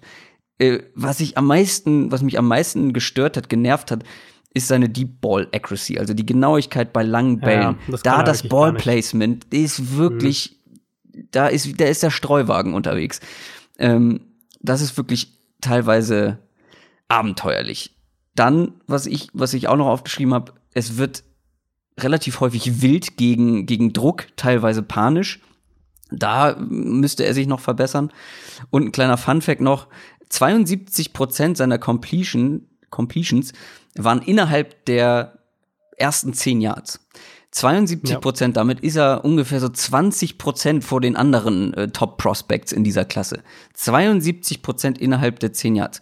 Klar, das macht er richtig gut, sein Timing und so weiter. Du hast das angesprochen. Aber alles, was über 10 Yards geht, ähm, ist sehr inkonstant und generell die Accuracy ist natürlich noch ein bisschen inkonstant. Ähm, er ist sehr roh. Ich glaube, da kann man viel rausholen, hat einen extrem starken Arm. Ähm, es gibt äh, wirklich teilweise katastrophale Plays, aber auf der anderen Seite auch wieder Plays, die wirklich extrem stark sind. Ich, also bei ihm muss ich auch wieder sagen, ähm, oder er könnte ein Kandidat sein, dem es vielleicht sogar gut tun würde, schnell zu spielen in der NFL. Also das ist ja immer so ein bisschen dieses, sollte man einem Quarterback ein bisschen Zeit geben oder nicht. Und ich finde, es gibt viele in der Klasse, wo ich sagen würde, die brauchen noch Zeit, weil die nicht unbedingt an, an äh, oder weil die an ganz technischen Sachen einfach noch arbeiten müssen. Bei ihm habe ich den Eindruck, er kann schon relativ viel, aber er muss das, was er kann, noch konstanter machen und sich natürlich eben in ein paar Sachen verbessern. Also wie du gesagt hast, vor allem vertikales Passspiel ist teilweise echt eine Katastrophe. Ähm, ich glaube aber, dass er gerade dieses, wenn wir jetzt von diesem, von dieser Inkonstanz im Underneath Passing Game, was ja eben eigentlich sein, sein Spiel ist, wenn wir davon sprechen, dann weiß ich nicht, ob er die jetzt von, von Montag bis Samstag im Training verbessert oder ob er dafür nicht, ob es ihm da nicht mehr helfen würde, wirklich auch zu spielen, weil wenn man sich sein Tape anschaut, finde ich eben, ähm, klar, du hast gesagt, Pressure, äh, fand ich, war am Anfang der Saison richtig ein Riesenproblem hat sich aber dann in der zweiten Saisonhälfte schon echt deutlich verbessert. Also war, wurde da echt, man hat da echt schon eine, eine Entwicklung gesehen. Ähm, hatte schon immer noch relativ wenig Pressure, also würde da sicher in der NFL in eine andere Situation kommen. Aber generell finde ich, man, sieht man da äh, positive Tendenzen und dann eben, wie gesagt, Spielverständnis ist super. Er hat die Technik an sich schon. Mhm. Er muss es eben nur schaffen, die konstant konstant mhm. abzurufen, genau, und, und eben diese, diese, diese, gerade eben, was diese, diese vertikale Dimension seines Spiels angeht, das eben zu entwickeln. Aber ich glaube, dass es ihm da besser tun würde, sogar ähm, relativ schnell in der NFL auch zu spielen. Und ich bin sehr gespannt, wer ihn am Ende draftet. Also ich sehe ihn als, äh, als einen, der eben zum Beispiel bei den Giants landen könnte, der auch sehr, sehr gut eben, wie gesagt, West Coast Passer sehr gut in die, in die Offense von Pat Shermer reinpassen würde. Ähm, bei den Giants würde er natürlich nicht sofort spielen, da würde erstmal Eli weitermachen. Aber grundsätzlich ist das auf jeden Fall ein Quarterback, den ich, dessen Entwicklung ich in der NFL sehr interessiert weiterverfolgen ja. werde, weil ich glaube, dass das Potenzial schon da ist. Ähm, aber ich bin auch immer noch skeptisch, ob er jemals mehr wird als eben dieser, dieser Derek Carr Quarterback-Typ, wenn wir es jetzt, um es mal so ein bisschen, so ein bisschen in, in Vergleich zu bringen. Kommen wir zu J wie Daniel Jones ähm, von Duke. Ähm, den sehen auch einige in Runde 1. Daniel Jeremiah, den ich ja wirklich sehr schätze. Der hat gesagt, er wäre überrascht, wenn Daniel Jones nicht in Runde 1 geht. Boah. Ich hingegen wäre überrascht, wenn Daniel Jones in Runde 1 geht. Weil in Runde 1, so ganz grundsätzlich gesprochen, sollten für mich Quarterbacks gedraftet werden, die entweder schon auf einem sehr, sehr hohen Niveau spielen oder aber eben ein extremes Potenzial mitbringen und ähm, ja, vielleicht noch ein bisschen inkonstant sind, äh, irgendwie vielleicht ein bisschen technische Probleme haben, aber die wirklich ein großes Potenzial haben, wo man sagt, ja, wenn mhm. man den ein bisschen an die NFL ranführt, dann kann der wirklich ein Starting Quarterback werden. Daniel Jones ist für mich weder noch. Wie sieht's für dich aus? Meine Überschrift bei Daniel Jones ist, also ich habe immer, meine, wenn ich fertig war, wenn ich alle Tapes, die ich schauen wollte, geschaut habe, dann habe ich immer so eine kleine äh, Kurzzusammenfassung quasi. Und bei Daniel Jones steht bei mir ganz, ganz oben, ich sehe und verstehe den Hype überhaupt nicht. Ähm, er hat ein paar positive Aspekte, wo ich sage, okay, vielleicht sieht das mancher und glaubt, das ist die Basis, um da echt einen guten Quarterback draus zu machen. Da gehören für mich echt einige Basics dazu. Ähm, er er arbeitet meist schon relativ schnell durch seine Reads beispielsweise, durch seine Progressions. Die Füße arbeiten synchron mit seinen Reads, also er ist dadurch permanent in Wurfposition. Also die Füße gewissermaßen, wenn man sich das vorstellt, drehen sich mit, wenn er sich, wenn sein Kopf sich dreht. Ähm, was generell, eben zum Beispiel, was ich bei Will Greer meinte, was nicht der Fall ist. Korrekt, korrekt. Generell finde ich seine Bewegung in der Pocket so, sein, seine Wurfbewegung, das sieht relativ fließend aus, auch oft sehr sauber. Also da ist so so die, die Basics von den Mechanics, die sind einfach da, die sind auch sauber. Ähm, er hat eine gewisse Qualität im Kurzpassspiel. Da hat er auch, Timing, Ballplacement. Da sieht man auch Antizipation. Äh, er hat brutale Drops von seinen Receivern gehabt, also wirklich unglaubliche, äh, also Pässe, wo du einfach denkst, wie kann der den fallen lassen ja. und auch insgesamt eine extrem hohe Quote, die zweithöchste Quote in dieser Draftklasse. Also da, wenn man sich jetzt auf seine, wenn man auf seine Statistiken schaut, die müssten eigentlich ein gutes Stück besser aussehen, um das mal auch einmal kurz abgehakt zu haben. Aber für mich sind die Nachteile oder sind die negativen Seiten einfach wesentlich größer. Für, für mich hat er eine zu ausladende Wurfbewegung, ein bisschen zu ausladende Wurfbewegung und dadurch ist der Release nicht ideal. Ähm, was ähnlich wie bei ein, zwei anderen Quarterbacks in der Klasse auch zusammen mit einer fehlenden Armstärke eben zu verspäteten Würfen vor allem führt und, und dann hat er ein bisschen für mich das Problem, dass er, dass er Wurffenster verstreichen lässt, also was ein Receiver offen ist, aber er nicht anspielt. Entweder vertraut er seinem Arm dabei nicht oder er vertraut seinen Reads nicht, eins von den beiden, vielleicht auch beides. Hält den Ball dadurch gern zu lange, kassiert vermeidbare Sacks. Generell finde ich, Pressure ist ein Riesenproblem für ihn gewesen. Mm. Ähm, Pocket Awareness ist eine absolute Achterbahnfahrt, das ist teilweise sehr gut und teilweise katastrophal. Accuracy ist insgesamt inkonstant, obwohl er eben in diesen Mechanics einige Sachen sehr, sehr gut macht vertikales Passspiel ist weitestgehend echt ein Riesenproblem. Für mich, ja. für mich ist es, für mich ist er eigentlich ein eindimensionaler Passer und ich, ich glaube nicht, dass er viel mehr sein wird. Also er hat eine gewisse Athletik noch, das kann man vielleicht noch erwähnen. Ich habe ihn ganz bei mehreren Tapes von ihm habe ich mir aufgeschrieben, dass er mich ein bisschen an, an Ryan Tannehill erinnert vom, vom Stil her. Aber ich sehe den in keiner Weise so, wie den irgendwie echt relativ viele ähm, auch eben, wie du sagst, äh, geschätzte Draft-Experten und, und hoch angesehene Draft-Experten ähm, schätzen den extrem hoch und, und, und sehen echt viel in dem, aber da äh, habe ich den überhaupt nicht. Ja. Im Prinzip hast du das meiste schon gesagt, was ich hier auch stehen habe. Ähm, ich schreibe mir auch am Ende noch so eine kleine, kleine Zusammenfassung. Ich glaube, bei ihm sehen halt viele diesen 1,96 großen Quarterback mit drei Jahren ja. Erfahrung und halt, wie du gesagt hast, auch so einer ausreichenden Athletik, um mal ein Play zu verlängern. Und On-the-Run-Würfe kann er ja teilweise auch. Ja. Und ich finde, seine Stärken fallen schon auf. Also so ein schnelles Kurzpassspiel. Ich finde, ja, da ist ja. er relativ konstant und hat auch eine gute Accuracy und vor allem auch gutes Ballplacement. Halt in diesem schnellen Kurzpassspiel. Aber für mich, ich habe hier vier ganz große Kritikpunkte unfassbar schlechtes Gespür für Druck. Also er merkt ihn ganz oft einfach nicht, bewegt mhm. sich dadurch natürlich schlecht in der Pocket. Du hast ja auch schon angesprochen, diese absurde Ungenauigkeit bei langen Pässen. Das ist wirklich. Ähm, Die, das hat er einfach gar nicht. Also er ja. hat, du kannst mit ihm, bei Haskins äh, hast du echt so eine, so eine, so eine Varianz, da ist mal ein guter dabei, dann sind zwei schlechte dabei. Bei Jones sehe ich das einfach überhaupt gar nicht. Ja, liegt vielleicht auch an seiner fehlenden Armstärke, weil diese langen Bälle sind ja. ewig unterwegs und dadurch ja, ja. ist das Timing natürlich auch schwieriger. Ne? Wenn so ein Ball, wenn, du, wenn der lange unterwegs ist, musst du ihn halt einfach perfekt timen, damit er beim Receiver ankommt, wenn er an dem Punkt ist, wo der Ball runterkommt. Es ist einfach schwieriger, mhm. mit wen, weniger Armstärke äh, tiefe Pässe zu spielen. Und auch generell inkonstantes Lesen von Coverages. Also er übersieht gerne dann auch mal so ein Safety oder ein ja, ein Linebacker, der underneath steht. Das ist alles irgendwie solide, vor allem, wie gesagt, dieses schnelle Kurzpassspiel, ähm, das ist schon ganz gut, aber sehr unspektakulär. Und ich vor allem, was für mich so ein, so ein Kritikpunkt ist, nach drei Jahren als Starting Quarterback im College erwarte ich einfach mehr und sehe mhm. halt aber auch nicht mehr das Potenzial, wo ich sage, ja, da kann man ansetzen und ihn so besser machen. Ähm, mit drei Jahren Erfahrung müsstest du schon relativ weit sein, um eben, finde ich, so einen First-Round-Pick zu rechtfertigen oder irgendwo noch äh, Potenzial zeigen. Und das sehe ich bei ihm halt auch eher nicht. Nee, nee, sehe ich auch nicht. Also es ist immer schwer, sich so ein bisschen herzuleiten, dann auch, wo, ähm, wo äh, Experten in den USA eben ihre Meinung haben, was man natürlich immer mal immer berücksichtigen muss. Gerade eben diese großen Mel Kiper bei ESPN oder eben auch Daniel, äh, Daniel Jeremiah und, und davor war es Mike Mayock beim NFL Network, ähm, die sind natürlich sehr gut vernetzt. Sprich, die hören dann halt vielleicht auch hier Team X und Y und Z, die mögen den alle echt und, und, ja.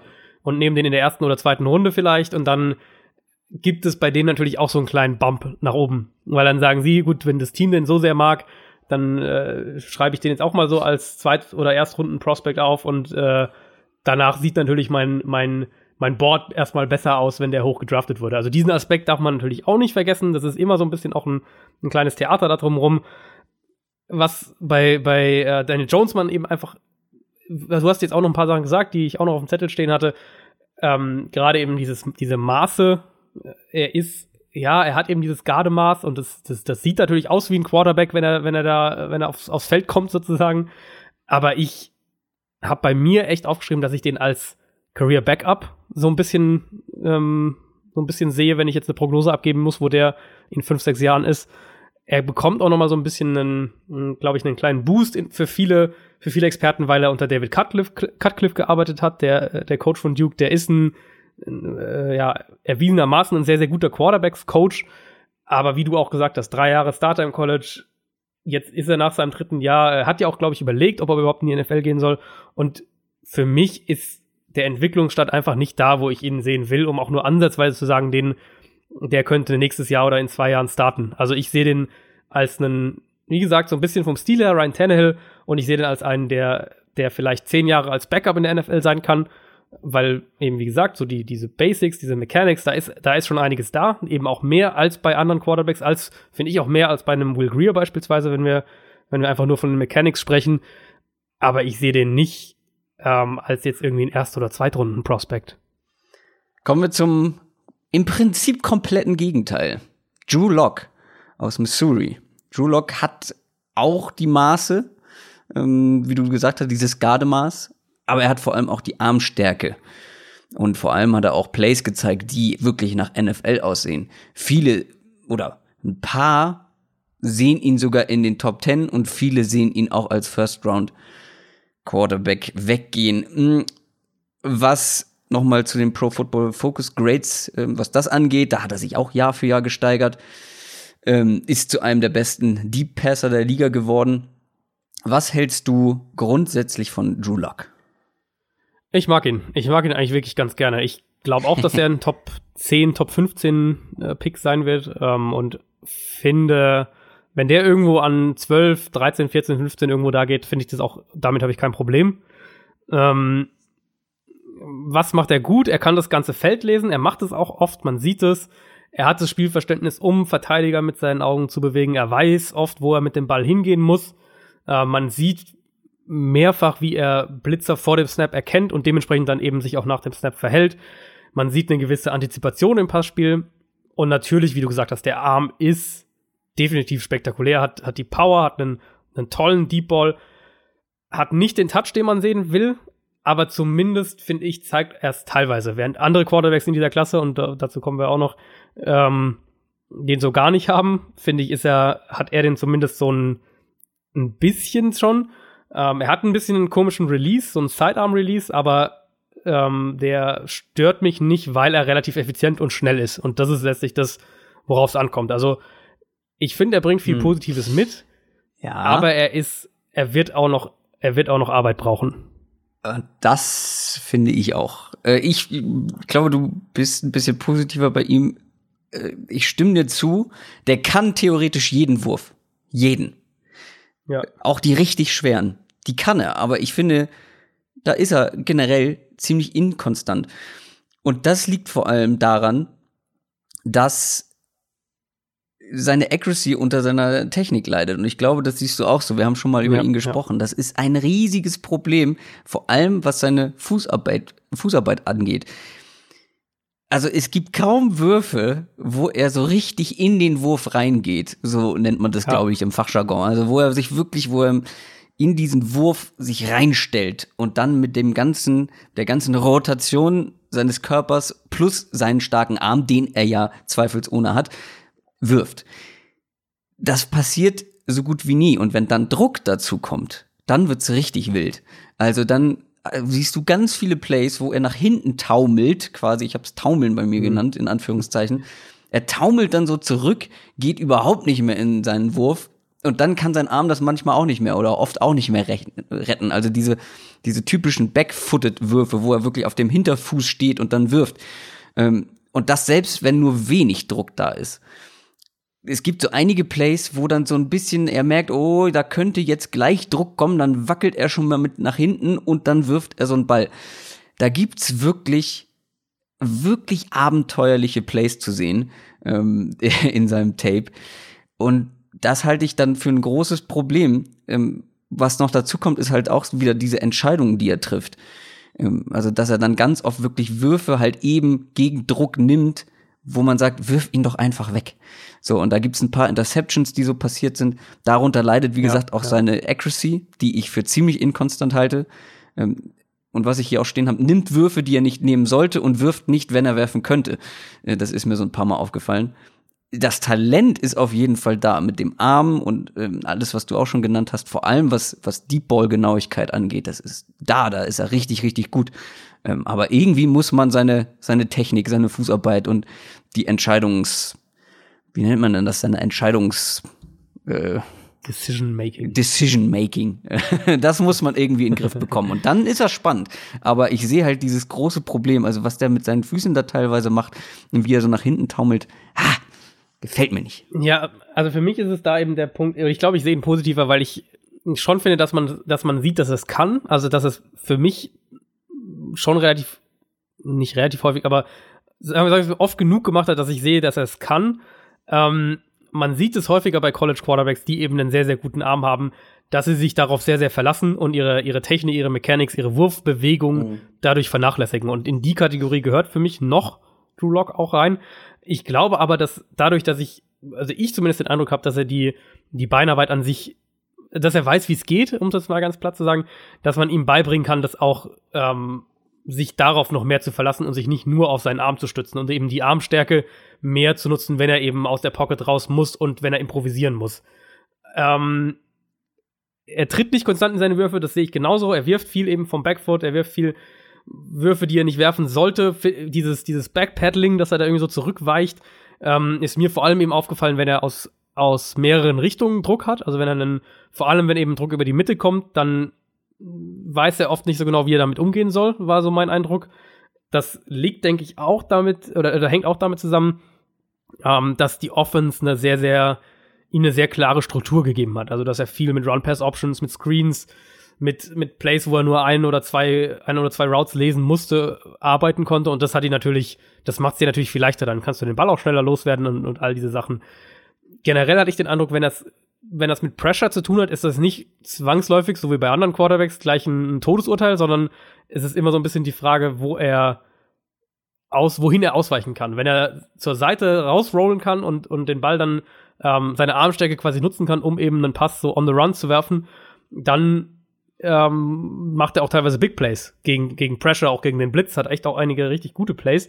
Aber wie du gesagt hast, und das finde ich ist vor allem, wenn er Druck über die Mitte bekommt oder aus zwei Richtungen bekommt, und dann verfällt er in dieses Backpedaling und, und dann äh, entstehen daraus aus echt auch ziemlich, ziemlich üble Interceptions. Und er ist eben für mich, gerade jetzt wieder im Vergleich zu Dwayne Haskins, ist er für mich ein Kandidat, wo ich sage, dem würde ein Jahr Lernen gut tun, weil ich glaube, dass er eben vor allem diese, diese Mechanics einfach lernen muss und lernen muss, die zu wissen, wie das genau funktioniert und dann eben das auch kontinuierlich zu benutzen. Und das, glaube ich, da hilfst du ihm mehr, wenn du ihm das im Training beibringst, ähm, generell aber denke ich bei ihm, man ist natürlich, also, und das ist bei mir, ich versuche das auch immer sehr, sehr, sehr äh, streng quasi zu, zu bewerten, dass man eben nicht nur nach der Armstärke geht, weil es gibt wichtigere Eigenschaften von einem Quarterback.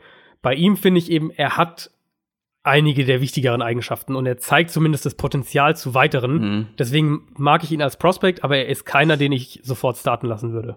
Ja, also das klang bei mir auch, glaube ich, sehr negativ, weil du halt schon die positiven Dinge angesprochen hast. Ja, ja, ja, Der kann wirklich, wie gesagt, ähm, viel. Für mich ist halt, er ist auf allen Ebenen in meinen Augen halt noch sehr inkonstant. Also, Aber würdest du ihn in der ersten Runde äh, draften? Müsste ich ja nach meiner Aussage, ne? Wenn ich Potenzial sehe, ja. äh, irgendwann mal Starting Quarterback in der NFL zu werden. Wenn ich ein Team wäre, Sagen wir mal, die, sagen wir mal, du bist die Broncos beispielsweise, weil ich finde, Ja, die Broncos ist, werden ist, ihn, äh, könnten ihn sehr gut nehmen, weil wenn einer Armstärke als wirklich wichtigstes Kriterium für einen Quarterback nimmt, äh, dann ja wohl äh, die Broncos, oder?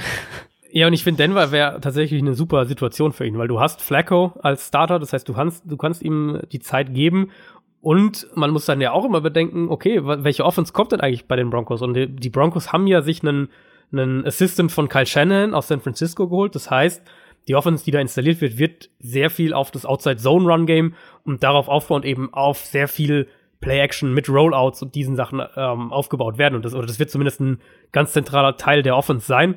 Und ich glaube, das ist genau die Art Offense, in die du, ja. in die du Drew Lock reinpacken willst. Kommen wir zum fünften Prospect, was wir hier haben in unserer alphabetischen Liste. Und das ist ja, vermutlich das spannendste Prospekt. Das ist Kyler Murray aus Oklahoma, der ja, das ist natürlich der, über den schon am längsten gesprochen wurde und schon am meisten gesprochen wurde. Wir haben auch schon im Podcast das ein oder andere Mal über ihn gesprochen. Das ist der, der Baker Mayfield beerben musste und das richtig gut hinbekommen hat, weil er hat auch zum Beispiel die Heisman Trophy gewonnen, genauso wie Baker Mayfield. Der ist in vielerlei Hinsicht ein ganz anderes Prospekt als die, über die wir gesprochen haben bisher. Äh, zum einen, weil er eigentlich lange Zeit Baseball spielen wollte und sollte. Da wurde er sogar auch schon gedraftet in die MLB, hat sich dann jetzt aber doch für Football entschieden. Ähm, aber auch ein anderes Prospekt, weil er deutlich kleiner ist als alle anderen und als wirklich alle anderen. Auch als alle ja. NFL-Quarterbacks. Er ist 1,78. Baker Mayfield, wo man letztes Jahr schon drüber gesprochen hat, dass er vielleicht zu klein sein könnte, ist 1,85. Also noch mal ein gutes Stück größer. Aber wenn man ihn spielen sieht, dann ist das wirklich beeindruckend. Vor allem muss man bei ihm, glaube ich, finde ich, mit zwei Sachen direkt, wenn man, wenn man in die Analyse geht, mit zwei Sachen direkt aufräumen. Nämlich zum einen, viele sagen ja hier Größe, da werden viele Pässe an der Line of Scrimmage abgeblockt. Ja. Das stimmt nicht, weil ob Pässe an der Line of Scrimmage abgeblockt haben, hängt mit ganz vielen anderen Sachen zusammen, wie dein Release ist, wie schnell dein Release ist, wo dein Release am Körper quasi stattfindet. Ähm, Kyler Murray hatte fünf an der Line of Scrimmage abgeblockte Pässe. Das sind viel weniger als beispielsweise Daniel Jones oder Drew Lock, über die wir gerade mit hier Gardemaß Die viel größer haben. sind. genau, die deutlich, wirklich deutlich größer sind. Ähm, und der zweite Punkt ist eben, wenn man seine Highlight-Tapes sich anschaut, dann ist da eben auch viel, wo er rumrennt und hier scrambled 30-Yard-Run oder in der Pocket da rumtanzt und äh, dann doch irgendwie nochmal einen, einen kurzen Run raushaut, irgendwie sowas. Kyler Murray ist ein Pocket Passer. Das muss man, glaube ich, echt auch nochmal betonen. Der hat, je nachdem, was man nimmt, Pro Football Focus hat ihn bei 89% ESPN hat ihn bei, bei 91% ähm, von seinen Pässen aus der Pocket geworfen. Der kann ein unheimlich gefährlicher und explosiver Runner sein, aber er ist ein Quarterback, der das Spiel sehr, sehr wohl aus der Pocket heraus gestalten kann. Und das, äh, denke ich, ist für, für die Analyse erstmal wichtig, dass das jeder, äh, der sich jetzt vielleicht noch nicht so viel mit ihm befasst hat, ähm, erstmal im Hinterkopf behält. Dazu kommt, wenn man sich dann auch noch was anguckt, wie Adjusted Completion Percentage, über die wir schon gesprochen haben. Also das ist, wenn man so zum Beispiel, ah, das versuche ich mehrfach zu, habe ich schon oft versucht zu ähm, erklären, ne? Also wenn äh, Drops zum Beispiel rausgerechnet werden aus so einer Completion Percentage und so weiter, also oder Bälle, wo der Quarterback nichts dafür kann, dass sie keine Completion wurden. Äh, ja, da ist er. Throwaways, solche Genau. Sachen. Da ist er auf Platz zwei. Das gleiche gegen Pressure ist er auf Platz 1. Das gleiche gegen Blitz ist er auf Platz 2. Also man darf nicht den Fehler machen, wie du schon gesagt hast, ähm, ihn als, als Running Quarterback mit einem, was weiß ich, mit einem Wick oder so zu vergleichen, weil er eben auch ein sehr, sehr starker Passer ist. Äh, er ist nicht einer, der die ganze Zeit nur läuft. Manchmal läuft er, ja. Ähm, aber kommen wir mal zur, zur weiteren Analyse er ist nicht fehlerfrei. Er ist kein perfektes Prospect, auch wenn man mal seine Körpergröße irgendwie komplett ignoriert. Der hat extrem, also ich habe bei mir stehen, seine Stärken sind extrem stark und seine Schwächen relativ schwach, aber er hat natürlich Schwächen. Welche hast du da ganz oben stehen? Ja, ich habe zwei, zwei zentrale Fragezeichen. Nämlich einmal, ich bin mir nicht ganz sicher, was seine Post-Snap-Reads angeht. Mhm. Ähm, ich hatte den Eindruck, er hat mehrfach so freie Zone-Verteidiger, Underneath-Verteidiger übersehen, hatte viele One-Read-Plays, wo er eben nur eine Route oder zwei Routes lesen musste. Hat auch, äh, wenn es ins vertikale Passspiel geht, freie Zone-Verteidiger nicht so richtig wahrgenommen. Und NFL-Defenses, Coverages werden natürlich deutlich komplexer. Also da wird die Aufgabe für ihn natürlich wesentlich schwieriger. Der zweite Punkt, ähm, der mir bei ihm doch mehrfach aufgefallen ist, er hatte echt merkwürdige Accuracy-Wackler drin. Und ähm, wo er komplett offene Receiver vor allem ähm, auf kurze Routes, so Slants in die Flat, einfach verfehlt. Also den Ball auf die Füße vom Receiver wirft. Das mag, ähm, das mag, mögen irgendwelche Ausnahmegeschichten gewesen sein oder, oder wirklich so einzelne Outlier, was auch immer, aber sie sind auf jeden Fall da. Ansonsten finde ich, ist bei ihm echt, es gibt nicht so wahnsinnig viel zu kritisieren. Also Antizipation könnte ein bisschen konstanter sein. Ähm, ich würde noch ein kleines Fragezeichen dahinter setzen wollen, wie er sich, wie er sich schlägt, wenn er wenn er eben deutlich mehr Pressure als im College sieht. Also im College muss man einfach dazu sagen, er hatte eine sehr, sehr gute Offensive Line. Ähm, er hat in der Conference gespielt, die wo die allermeisten Defenses nicht gut sind, um es mal so auszudrücken. Äh, er hat sehr, sehr viel ähm, gegen einen Drei-Man-Rush gespielt. Also Defenses haben ihn vergleichsweise wenig mit eben mit vielen Pass-Rushern angegriffen, sondern haben eben mehr Spieler in Coverage fallen lassen, auch um ihn eben als Runner zu stoppen. Also er hat so ein bisschen, finde ich, er wurde noch nicht so, so richtig krass herausgefordert in den allermeisten mhm. Spielen. Und es wird in der NFL natürlich ganz, ganz anders sein. Aber ich finde trotzdem, wenn wir das eben gerade auch mit den anderen Top-Quarterbacks jetzt in, dieser Klasse, oder die so gemeinhin als die Top-Quarterbacks gelten, vergleichen, dann ist es schon relativ viel Klagen auf hohem Niveau. Ja, deswegen meinte ich auch, seine Schwächen sind relativ ja. schwach. Was ich bei ihm halt so krass finde, wir müssen es ja dann auch ganz objektiv analysieren. Auch er hat erst ein Jahr Erfahrung als Starting Quarterback. Ja. Ich glaube, ja. dass auch da, vor allem was Coverages lesen und so weiter, dass da noch Potenzial nach oben ist. Ja, er bringt vielleicht nicht den Football-IQ mit, das Football-Verständnis mit wie ein Dwayne Haskins, das er jetzt auch schon hat. Trotzdem macht Erfahrung ja, was das angeht, noch extrem viel aus. Ja, also man sagt ja, ja und, immer. Und er zeigt ja auch, mhm. ja. Ja, man sagte zum Beispiel bei Tom Brady, ja, der hat jede Coverage schon gesehen. Den kannst du kaum ja. noch überraschen. Ja, ja, aber ein äh, Typ, der ein Jahr im College gestartet hat, den überraschst du mit, mit, mit kleinen, mit kleinen Veränderungen, mit kleinen Sachen, die du pre-Snap eben nicht siehst. Und ich glaube, ja. dass man sich da noch entwickeln kann. Ich finde halt, dass er, was seinen Arm angeht, was seine Technik angeht und eben seine Athletik angeht, so viel mitbringt, was es was dazu führt, dass er unglaublich schwer zu verteidigen ist. Also, ja, du kannst ihn versuchen, unter Druck zu setzen. Aber wenn der Typ scrambled, dann musst du ihn aber auch erstmal erwischen, weil er ist unfassbar schnell, unglaublich beweglich, kann on the run richtig gut werfen, eben weil er auch so einen starken Arm hat. Also durch diese Athletik bringt er halt eben eine Ebene ins Spiel, die super schwer zu verteidigen sein ist. Was mir halt auch noch aufgefallen ist, er scrambled teilweise viel zu schnell. Also da gibt's dann mal ein bisschen Druck und schon ja. läuft er los und auch manchmal auch ein bisschen blind. Deswegen glaube ich, dass er da auch ein paar unnötige Sex kassieren will, weil er dann in, in den Verteidiger reinläuft sozusagen. Das kann passieren. Und ja, der wird, glaube ich, die ein oder andere richtig böse Interception, richtig hässliche Interception werfen. Auch gerne mal zu einem Linebacker, den er halt übersieht. Trotzdem, das Big Play-Potenzial sowohl durch die Luft als auch am Boden ist riesig. Und wie gesagt, ich glaube, dass da auch noch Potenzial, was das Footballverständnis angeht, ja, der hat sich jetzt in den ein, in einigen Interviews nicht als hochintellektueller, super cleverer Typ dargestellt, sage ich mal so. Äh, trotzdem gibt's ja da auch noch Entwicklungspotenzial und wenn du Erfahrung sammelst, wirst du halt in solchen Bereichen besser. Und was man bei ihm natürlich auch noch sagen muss, das nennt man ja gerne auch mal als Kritikpunkt bei anderen Quarterbacks, deswegen auch bei ihm, natürlich hat ihm das geholfen, das Scheme und dass er halt zwei kommende NFL-Receiver im Team hatte ja, mit Marquise ja. Brown und, und Lamb ja auch, der jetzt zwar dieses Jahr noch nicht dabei ist, aber der ja auch ein unglaublich guter Receiver ist. Das ja. hilft natürlich einem College-Quarterback.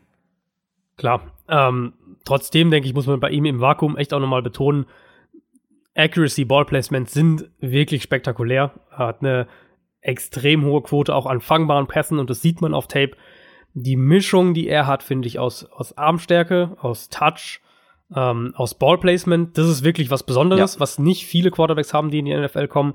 Und wenn man das so im Gesamtpaket betrachtet, dann hat er für mich eben auch den besten Arm dieser Klasse, auch wenn er vielleicht nicht, nicht den stärksten hat oder nicht den besten Touch oder was auch immer, aber im Gesamtpaket finde ich, hat er den besten Arm dieser Klasse. Ja, und vor allem, ähm, wenn du ähm, dir das anguckst, jetzt mal im Vergleich zu einem Dwayne Haskins, der ja auch einen starken Arm hat, das, ja. das Deep Ball Placement, also wo die ja, Bälle bei langen Vergleich. Bälle runterkommen, ja. wie fangbar sie sind.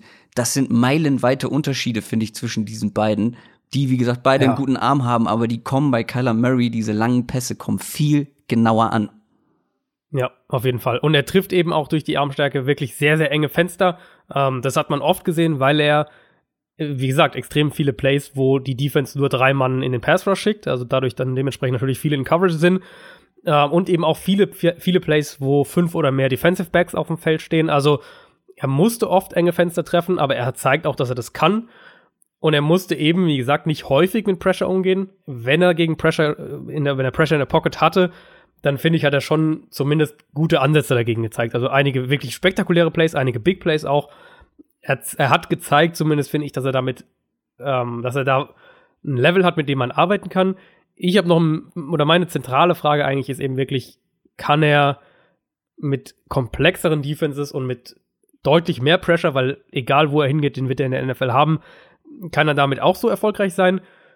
Wenn wir jetzt einfach nur Prospects beurteilen und das Potenzial sehen, dann muss man bei Kyler Murray schon sagen, dass, dass das ein sehr, sehr gutes Quarterback-Prospect ist. Frage ist natürlich auch, vielleicht sprechen wir da gleich im Ranking nochmal drüber, wie ist das, wenn er, weil er eben sehr klein und schmal ist, mehrfach mal von NFL-D-Linern umgemäht wird, wie, ja, wie ja. Es, ähm, hält der Körper da stand. Das ist ja auch einfach noch mal eine ja, fast, ja, also eine biologische Frage, eine anatomische Frage vielmehr. Ja, es ist auch eine, irgendwie eine interessante Diskussion, finde ich, ähm, wo man ja aber eben einfach auch mal ansetzen muss, zu sagen, welche Quarterbacks haben sich in den letzten Jahren so verletzt? Und das waren ja dann eben Carson Wentz mehrfach, Cam Newton mehrfach, Andrew Luck, letztes Jahr aus der Quarterback-Klasse. Nicht etwa Josh Rosen, der ja doch auch ein bisschen schmalerer Typ ist und, und echt auch viel eingesteckt hat, sondern Josh Allen, den alle so als hier den nächsten, der, der, der großgewachsene mit den breiten Schultern Quarterback in die NFL kommt. Für mich ist es, und natürlich, also bin ich kein Arzt und kann es nicht, kann keine finales, kein finales Urteil geben, aber für mich ist wesentlich wichtiger der, der Stil von einem Quarterback. Wie ja. verhältst du dich eben gegen Pressure? Wie verhältst ja. du dich als ja. Klar, jeder Quarterback in der NFL wird Blindside-Hits einstecken. Ja. Das, das, das passiert einfach. Kyler Murray, finde ich, als Runner ähm, macht es sehr, sehr geschickt. Das erinnert mich oft an Russell Wilson, dass er mhm. zu Boden mhm. slidet mhm. oder ins Ausgeht und eben da kaum mhm. wirkliche Hits einsteckt im, im offenen Feld. Und in der Pocket, das klingt jetzt irgendwie blöd, aber in der Pocket ist er ein relativ kleines Target. Und ich finde, das sieht man teilweise, weil er eben mit diesen mit diesen blitzartigen ja. Bewegungen und er ist eben sehr, sehr agil. Das, das, das ist dann natürlich der Vorteil der, der geringen, vergleichsweise geringen Größe ähm, ist, schafft er es halt auch echt sehr, sehr häufig, Pass-Rushern auszuweichen. Und wie gesagt, natürlich wird er Sacks einstecken, natürlich wird er auch Blindside-Hits in der Pocket einstecken, wo mal irgendwie ein freier Blitzer einen, einen freien Rush auf ihn hat und ihn, und ihn zu Boden reißt.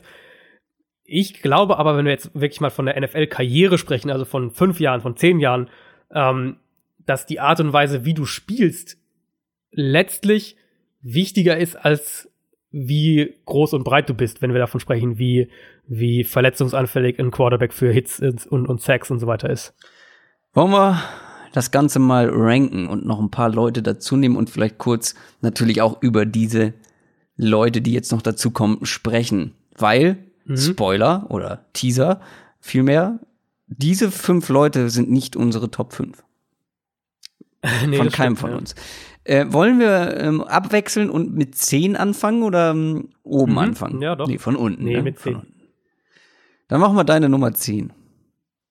Äh, meine Nummer 10 ist Jordan Tamu von Ole Miss, der finde ich ein paar interessante Trades mitbringt als, als Quarterback. Er, er zeigt aus einer sauberen Pocket zumindest die Fähigkeit, dass er alle Level des Feldes anspielen kann.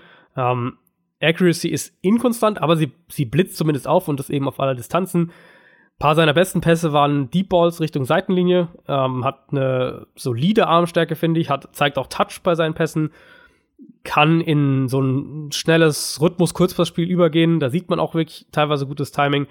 Ähm, er hat eine gute, eine gute Wurfbewegung, eine gute Deliver Delivery, also darauf kann man, glaube ich, auch aufbauen. Ist ein guter Runner als Quarterback, also so ein paar Sachen, auf die man ja, ich weiß, du magst ihn nicht so. Äh, ich finde, er hat ein paar Sachen, auf die man auf die man aufbauen kann. Das größte Fragezeichen für mich ist definitiv das Pocket-Verhalten. Da mhm. ist er extrem inkonstant, läuft in Pressure rein, hat überhaupt kein Gefühl für den Pass-Rush. Augen gehen auch viel zu schnell runter und dann will er einfach loslaufen. Ja, und, ja. ähm, gibt da den, den Passing-Designs auch gar keine Chance. Spielverständnis Reads generell, würde ich sagen, bestenfalls durchwachsen. Ähm, lässt da auch offene Receiver ungenutzt. Sieht oft Blitzer vor dem Snap nicht, bewegt Verteidiger nicht mit seinen Augen, bleibt oft am ersten Read kleben. All diese Sachen, also all das, was wir jetzt bei den guten Quarterbacks gelobt haben, quasi, das macht er eigentlich, davon macht er ganz viel nicht.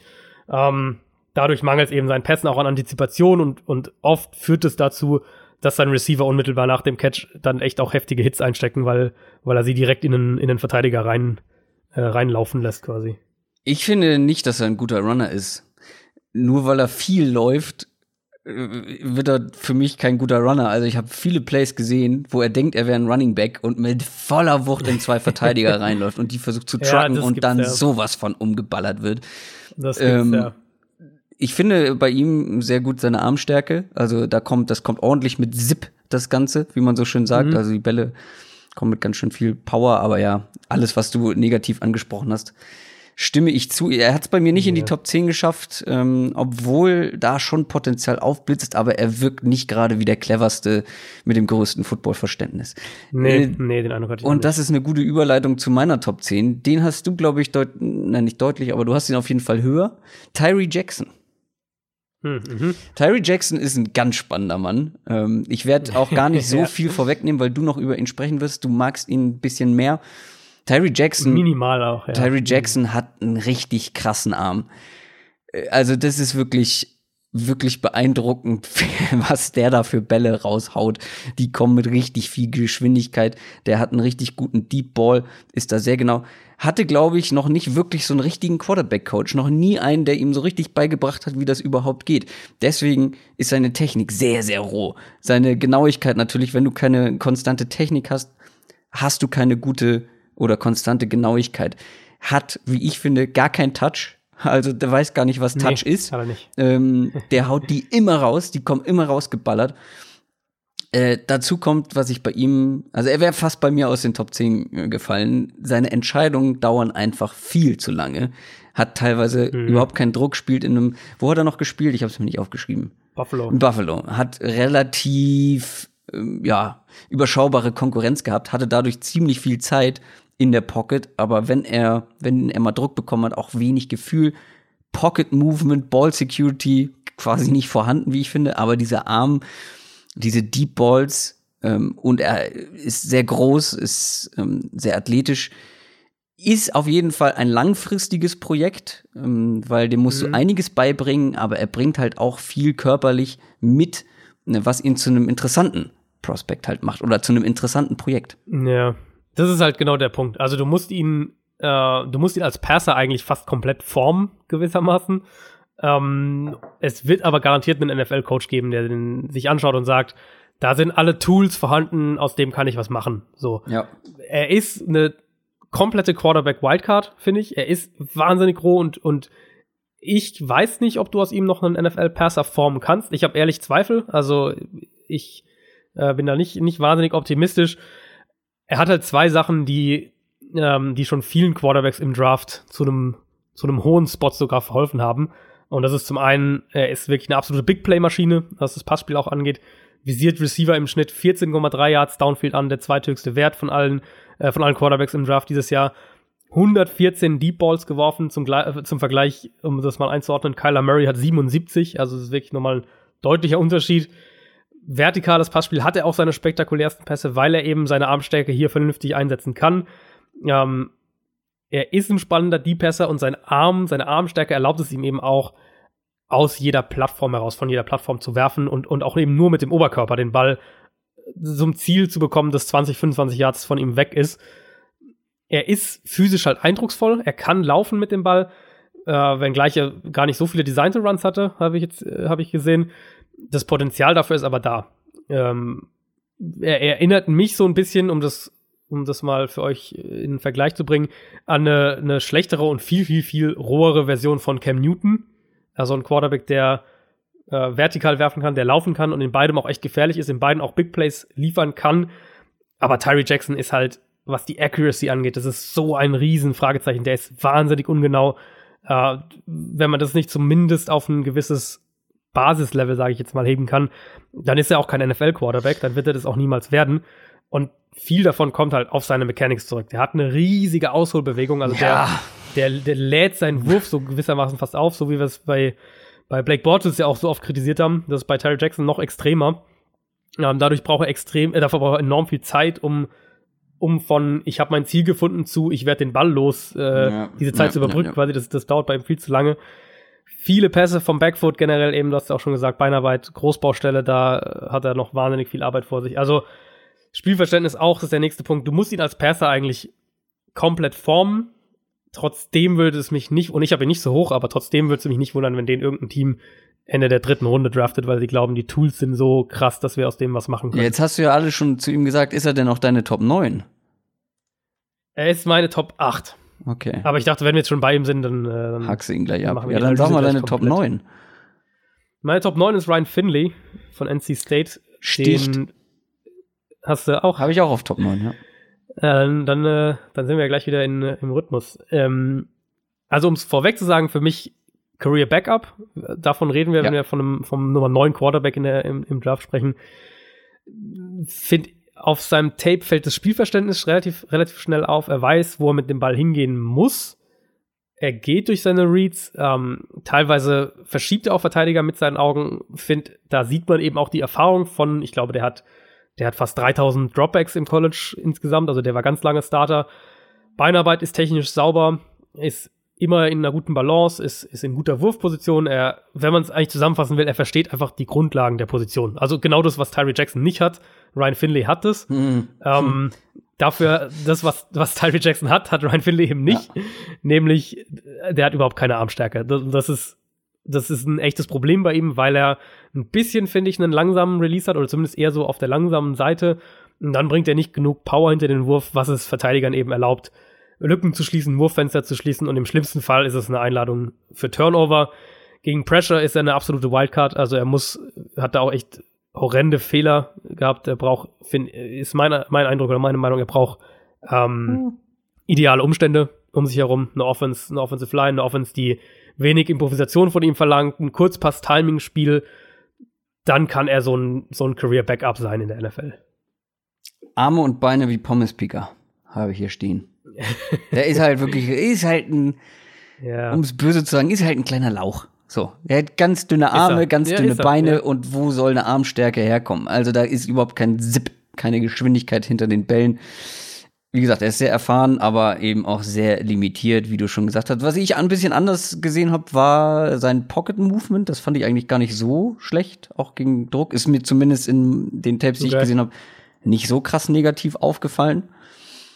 Ähm, ja, aber wie gesagt, der kann, also im Kurzpassspiel finde ich den ganz, ganz in Ordnung. Der hat ganz viel Gefühl in seinen Würfen. Also, wie du schon sagst, was Tyree Jackson so überhaupt nicht hat. Ich finde so, diese Touchpässe ähm, finde ich sehr schön bei ihm. Ähm, und ja, aber er ist halt extrem limitiert dadurch, dass er so ja. ein schwacher Athlet ist. Und, und ich glaube, bei ihm ist halt auch gerade nochmal so der Vergleich zu Tyree Jackson ich finde, bei ihm hat man auch den Eindruck, dass da nicht mehr viel nach oben ja, geht. Ja, also, weil er auch schon so lange gespielt hat und das, genau, irgendwann genau. ist das Limit erreicht. Er ist jetzt auf seinem, genau, er ist jetzt auf seinem, so ein bisschen, klar wird er sich nochmal ein bisschen verbessern können, aber ist auch schon relativ alt, glaube ich. So, ich glaube auch, ja, ich glaube schon, ja.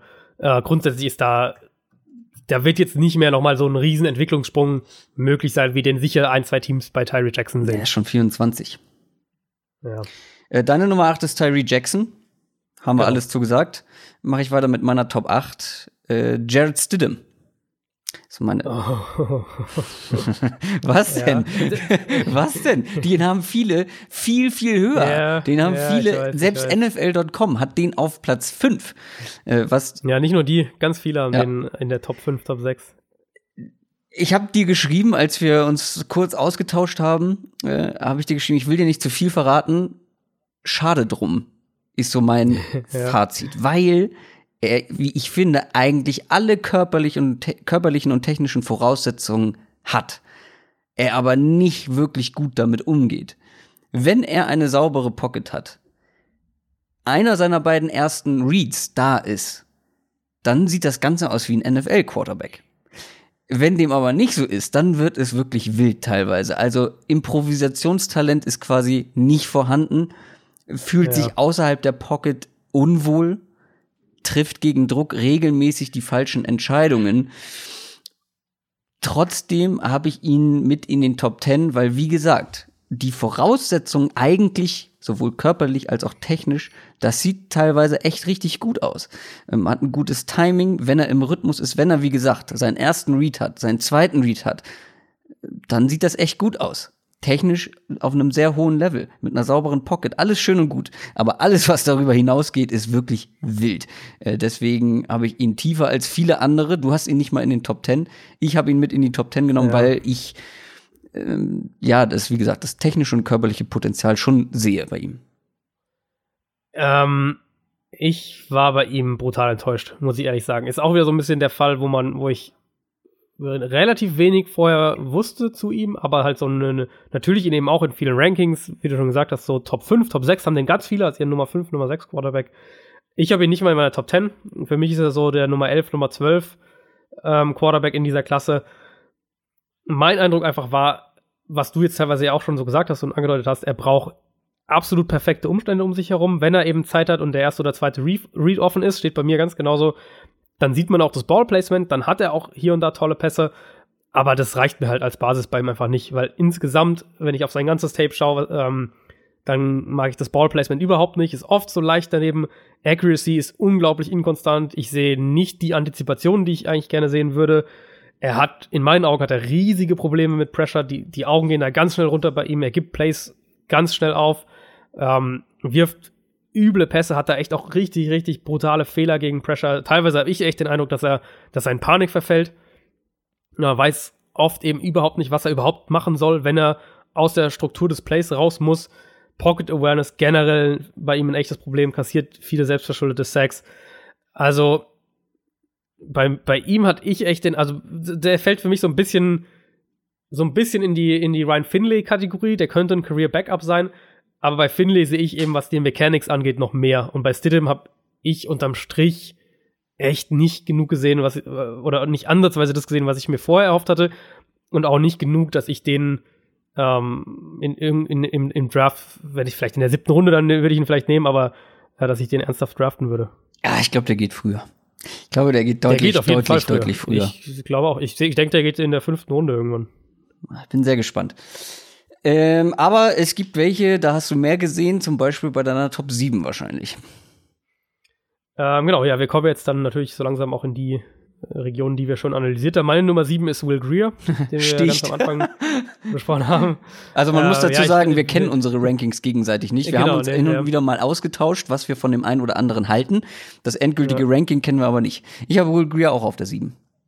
Ja, ähm, das Potenzial eben, da sind wir wieder beim Potenzial, ist ja da. Also man sieht ja diese, diese positiven, ähm, man sieht ja diese positiven Plays, man sieht ja diese diese, die Technik, dass er zumindest theoretisch weiß, wie es funktioniert.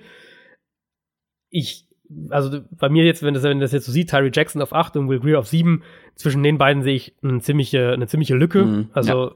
da finde ich, muss man schon auch ähm, unterteilen, genau wie ich auch zwischen meiner Top 3 und dem Rest eine ziemliche Lücke sehe. Greer aber, finde ich, kann ein spannendes Prospekt sein, wenn du den so in der fünften Runde irgendwo draftest und ihm dann eben ein, zwei Jahre Zeit gibst wenn der, wenn er in so eine Situation kommt, guten Quarterback-Coach bekommt, einen klaren Starter vor sich hat, äh, wer weiß. Also dann könnte ich mir bei ihm echt auch vorstellen, dass er sich noch zu was, zu was entwickelt, was ich bisher auf Tape nicht, ähm, zumindest nicht konstant genug gesehen habe. Ja. Im Moment ist er für mich der Nummer 7 Quarterback. Für mich auch. Ähm, dazu muss ich sagen, auch da ist bei mir eine Lücke, ja, wie du auch äh, schon gesagt hast. Bei mir ja. ist dann später noch eine Lücke, kündige ich schon mal an, zwischen der Top 2 und dem Rest. Da sehe ich eine ganz große Lücke. Aber okay. machen wir weiter mit der ähm, Top 6 bei dir. Könnte ich mir jetzt vorstellen, dass wir da auch den gleichen haben. Also meine 6 ist dann Daniel Jones. Mm, -mm. Ah, okay. Also ich habe, ähm, ich war, wie gesagt, ich bin bei Jones. Jones und Will Greer sind für mich so ein bisschen, die könnten auch andersrum sein im Ranking. Also da ähm, bin ich nicht sehr, da hängt mein Herz nicht sehr dran, ob wer da jetzt an 6 und an 7 steht. Ähm, beides Kandidaten mit Potenzial. Ich finde sogar Greer hat ein bisschen mehr. Jones ist jetzt im Moment weiter, was seine Technik angeht, aber da die sind für mich relativ auf Augenhöhe. Da, da habe ich keinen großen Unterschied zwischen den beiden. Ich habe das gleiche Problem bei meiner Top 5 und meiner Top 6. Und ich glaube, die Top 5, also ich glaube, wir haben sie genau umgedreht. Und da würde ich, okay, das würde ich ja, das blind sein, unterschreiben, weil ich die wirklich hin und her geschoben habe und am Ende relativ emotionslos das jetzt auf äh, 6 und 5 gesetzt habe. Ich habe Daniel Jones auf 5 und Gardner Minshew, den zweiten, mhm. wie er offiziell heißt, äh, auf Platz 6. Gardner Minshew, mhm. muss man dazu sagen, den hast du so ein bisschen rausgepickt, hast ihn mir ans Herz gelegt und ich war erstmal mhm. sehr begeistert, als ich ihn gesehen habe. Aber dann habe ich immer mehr negative Sachen gesehen, die ihn dann so ein bisschen haben fallen lassen. Ähm, das ist einer der präzisesten College Quarterbacks in der vergangenen Saison gewesen. Statistisch, aber auch auf Tape, wenn man das sieht. Super Gefühl für seine Würfe. Ähm, auch wenn diese Würfe fast nur über kurz- und mittellange Distanzen gehen. Also ist nicht so, dass er tief nicht kann. Äh, auch da kommen die dann oft super präzise. Ähm, sind aber einige Zeit lang unterwegs. Er wirft nur relativ selten tief. Find, ja. Ich finde, er hat eine ganz gute Technik, eine ganz gute Beinarbeit, ja. Pocket Movement, das ist alles da. Was mich extrem stört und wo ich auch ein großes Problem sehe, er braucht teilweise viel zu lange, um eine Entscheidung zu treffen. Und trifft dann manchmal auch eine absolut falsche. Vor allem, wenn er viel Zeit mhm. hat, sich zu entscheiden. Ja, ähm, ja. Das sehe ich als ganz großes Problem. Da denkst du, ja, mach mal, mach irgendwas, lauf los oder wirf ihn weg oder wirf ihn irgendwo hin, mach irgendwas. Er steht dann teilweise wirklich da, hoppelt da rum, guckt, guckt, guckt, guckt, guckt und dann macht er irgendwas. Ähm, er scrambled wirklich sehr selten und wie ich finde, zu selten für mein Empfinden. Ähm, weil ist nicht so, dass er jetzt todeslangsam ist er könnte das manchmal machen, wo ich denke so, guck doch mal, da, du kannst jetzt einfach loslaufen, du hast Platz, du hast Platz, aber er macht es nicht. Äh, und dann dazu kommt, die Armpower ist wirklich nicht die größte. Trotzdem glaube ich, das ist einer, der wirklich sehr underrated ist, einfach weil er sehr, sehr präzise ist. Er hat äh, die von mir genannten negativen Eigenschaften, die ihn, wie gesagt, bis auf Platz sechs jetzt bei mir haben fallen lassen. Hätte auch Platz fünf werden können. Ähm, aber interessanter, interessanter Kandidat, den ich auf jeden Fall beobachten werde und gucken werde, wo er am Ende gelandet ist und wie er sich da so entwickelt. Ja, ich mag ihn sehr. Ich mag ihn wirklich sehr. Ich habe ihn auf Nummer fünf. Ähm, ich ich melde jetzt auch schon an, dass es einer meiner Sleeper sein wird. Ich, also für mich ist er echt so ein bisschen auch eine Wildcard. Das muss man schon auch sagen. Er hat eben nur dieses eine Jahr auf wirklich, auf wirklich hohem, äh, wirklich mit hoher Production, wirklich mit gutem Tape. Die zwei Jahre, die er davor war, wo er noch bei einem anderen Team für einen anderen Coach war, da war er nicht ansatzweise auf diesem Level. Ähm, in der Summe aber, und ich glaube, ich habe von ihm, abgesehen von Kyler Murray, habe ich, glaube ich, von keinem Quarterback mehr Tape jetzt gesehen als von Gardner Minshew. Ähm, in der Summe gefällt mir das, was ich gesehen habe, echt gut. Ich finde, er bewegt sich sehr gut in der Pocket, sehr effizient auch. Er arbeitet schnell durch seine Reads, wo du aber recht hast, er braucht zu lange, um dann eine Entscheidung zu treffen. Also ich habe bei ihm fast den Eindruck, bei gefühlt jedem Play will er unbedingt das ganze Feld lesen, aber braucht dann eben zu lange, um eine Entscheidung zu treffen. Das ist ein bisschen ein Problem. Und die Zeit wird er in der NFL eben nicht bekommen. Genau, die Zeit wird er nicht bekommen. Da muss er schnellere Entscheidungen treffen. Aber eben das Positive da, er, er ist in der Lage, das ganze Feld zu lesen. Und ich finde, er macht das schon fast bei, wie gesagt, bei gefühlt jedem Play. Accuracy, Ball Placements sind teilweise richtig, richtig gut. Ähm, hat, finde ich, da in der Hinsicht auch einige generell der besten Pässe in der ganzen Draftklasse. Spielverständnis ist sichtbar. Er ist definitiv ein Quarterback, der Verteidiger mit, mit seinen Augen aus dem Weg räumen kann, mit seinen Pumpfakes. Ähm, Pässe kommen mit Antizipation. Ich finde, er spielt relativ unaufgeregt in der Pocket. Er nimmt vor dem Snap eigenständig Umstellungen vor, was man längst auch nicht bei allen College Quarterbacks sieht. Man hat den Eindruck, das kann man natürlich nicht zu 100% sagen, aber man hat den Eindruck, oder ich habe den Eindruck, dass er ähm, nach dem Snap Coverages auch versteht ja, die Offense lebt sehr, sehr vom Kurzpassspiel und er hat sehr, sehr viele Checkdowns auch. Also oft, wenn er dann nach seinem dritten Read durch ist, dann, dann gibt es am Ende doch den Checkdown zum Running Back. Dadurch hat er eine sehr, sehr niedrige Depth of Target, also wie weit er den Ball im Schnitt wirft. Ähm, ich hatte trotzdem den Eindruck, dass die Armstärke sichtbar ist, also dass er, dass er enge Fenster trifft, dass er, äh, dass, dass er auch, du hast ja, hast ja gesagt, dass er vertikal werfen kann. Ähm, glaube, da hilft es ihm auch, dass sein Release sehr kompakt und sehr schnell ist. Für mich das große Thema eben bei ihm sind, ähm, ist die Inkonstanz in zwei Bereichen. Und das ist einmal die Accuracy. Er hat noch zu viele, also wir haben es gerade gelobt, äh, tolles Ballplacement und so weiter, aber er hat auch echt noch zu viele Pässe, wo die Accuracy eben schlecht ist. Und dann Decision Making, hast du ja auch angedeutet, äh, trifft dann oft äh, oder zu oft nicht die richtige Entscheidung. Darum, das muss er beides muss viel, viel konstanter werden in der NFL. Glaube aber, dass er, gerade was die Accuracy angeht, dass man da ähm, relativ klar ansetzen kann, weil ich den Eindruck hatte, dass es auf einen, einen kleinen Fehler in seiner Beinarbeit zurückgeht. Also oft liest er eben, wie gesagt, das ganze Feld, geht durch seine Progressions von links nach rechts oder von rechts nach links. Und dabei arbeiten seine Füße nicht synchron mit. Also das, was ich vorhin bei Daniel Jones gelobt habe, bei Gardner Minshew ist das nicht immer der Fall. Also sprich, oft sind dann seine Füße noch zum Beispiel leicht nach rechts gedreht und er will aber in die Mitte werfen. Er ist da halt oft nicht in idealer Position, wenn er den Pass wirft. Und dadurch entstehen zumindest einige oder viele von diesen, von diesen Accuracy-Wacklern, wo er dann, wo er dann inkonstant ist in der Accuracy. Ähm, hatte viele abgeblockte Pässe an der Line of Scrimmage, das muss man vielleicht noch sagen. Ja, also, weil er klein ja, ist. Das, das, ja, das, muss man natürlich auch noch dazu sagen. Das ist aber, er ist wirklich nicht besonders groß, oder? Nee, er, ist, er, er, er, sieht ein bisschen aus wie Baker Mayfield, finde ich, von der Ja, Statur. das stimmt. Er ist auch, glaube ich, genauso groß. Ähm, ja, und dann werden sich eben, Teams werden sich natürlich bei ihm auch fragen, dieses Breakout-Jahr, jetzt ist es nicht doch mehr auf ähm, auf Mike Leach, den, den Coach bei Washington State und die Air Raid Offense, die er da ja coacht, zurückzuführen auf das Scheme. Warum hat es vorher nicht geklappt? Ist es vielleicht ein Leistungssprung jetzt gewesen oder war es wirklich ein One-Hit-Wonder? Ähm, wie gesagt, ich mag ihn sehr und ich glaube, dass er mit dem richtigen Coaching in der NFL echt eine Chance hätte, ein Starter zu werden. Niemand kann so leidenschaftlich über Mid- und Late-Round-Quarterbacks reden wie Adrian. äh, ich bin ja ein cleveres Kerlchen, deswegen glaube ich, dass wir Platz drei und vier die gleichen Spieler haben und wieder umgedreht. Ja, das habe ich mir auch schon fast, fast gedacht. Dann fang du doch mal an. Ich fange mal an mit, mm, mit was denn? Jetzt mit meiner Top 4, über die haben wir schon gesprochen. Deine vier, weil und genau, das ist mein sagen, kleiner, kleiner Schocker. Das ist mein kleiner Schocker, dass ich Drew Lock nur auf Platz 4 habe. Du wirst ihn auf Platz 3 haben.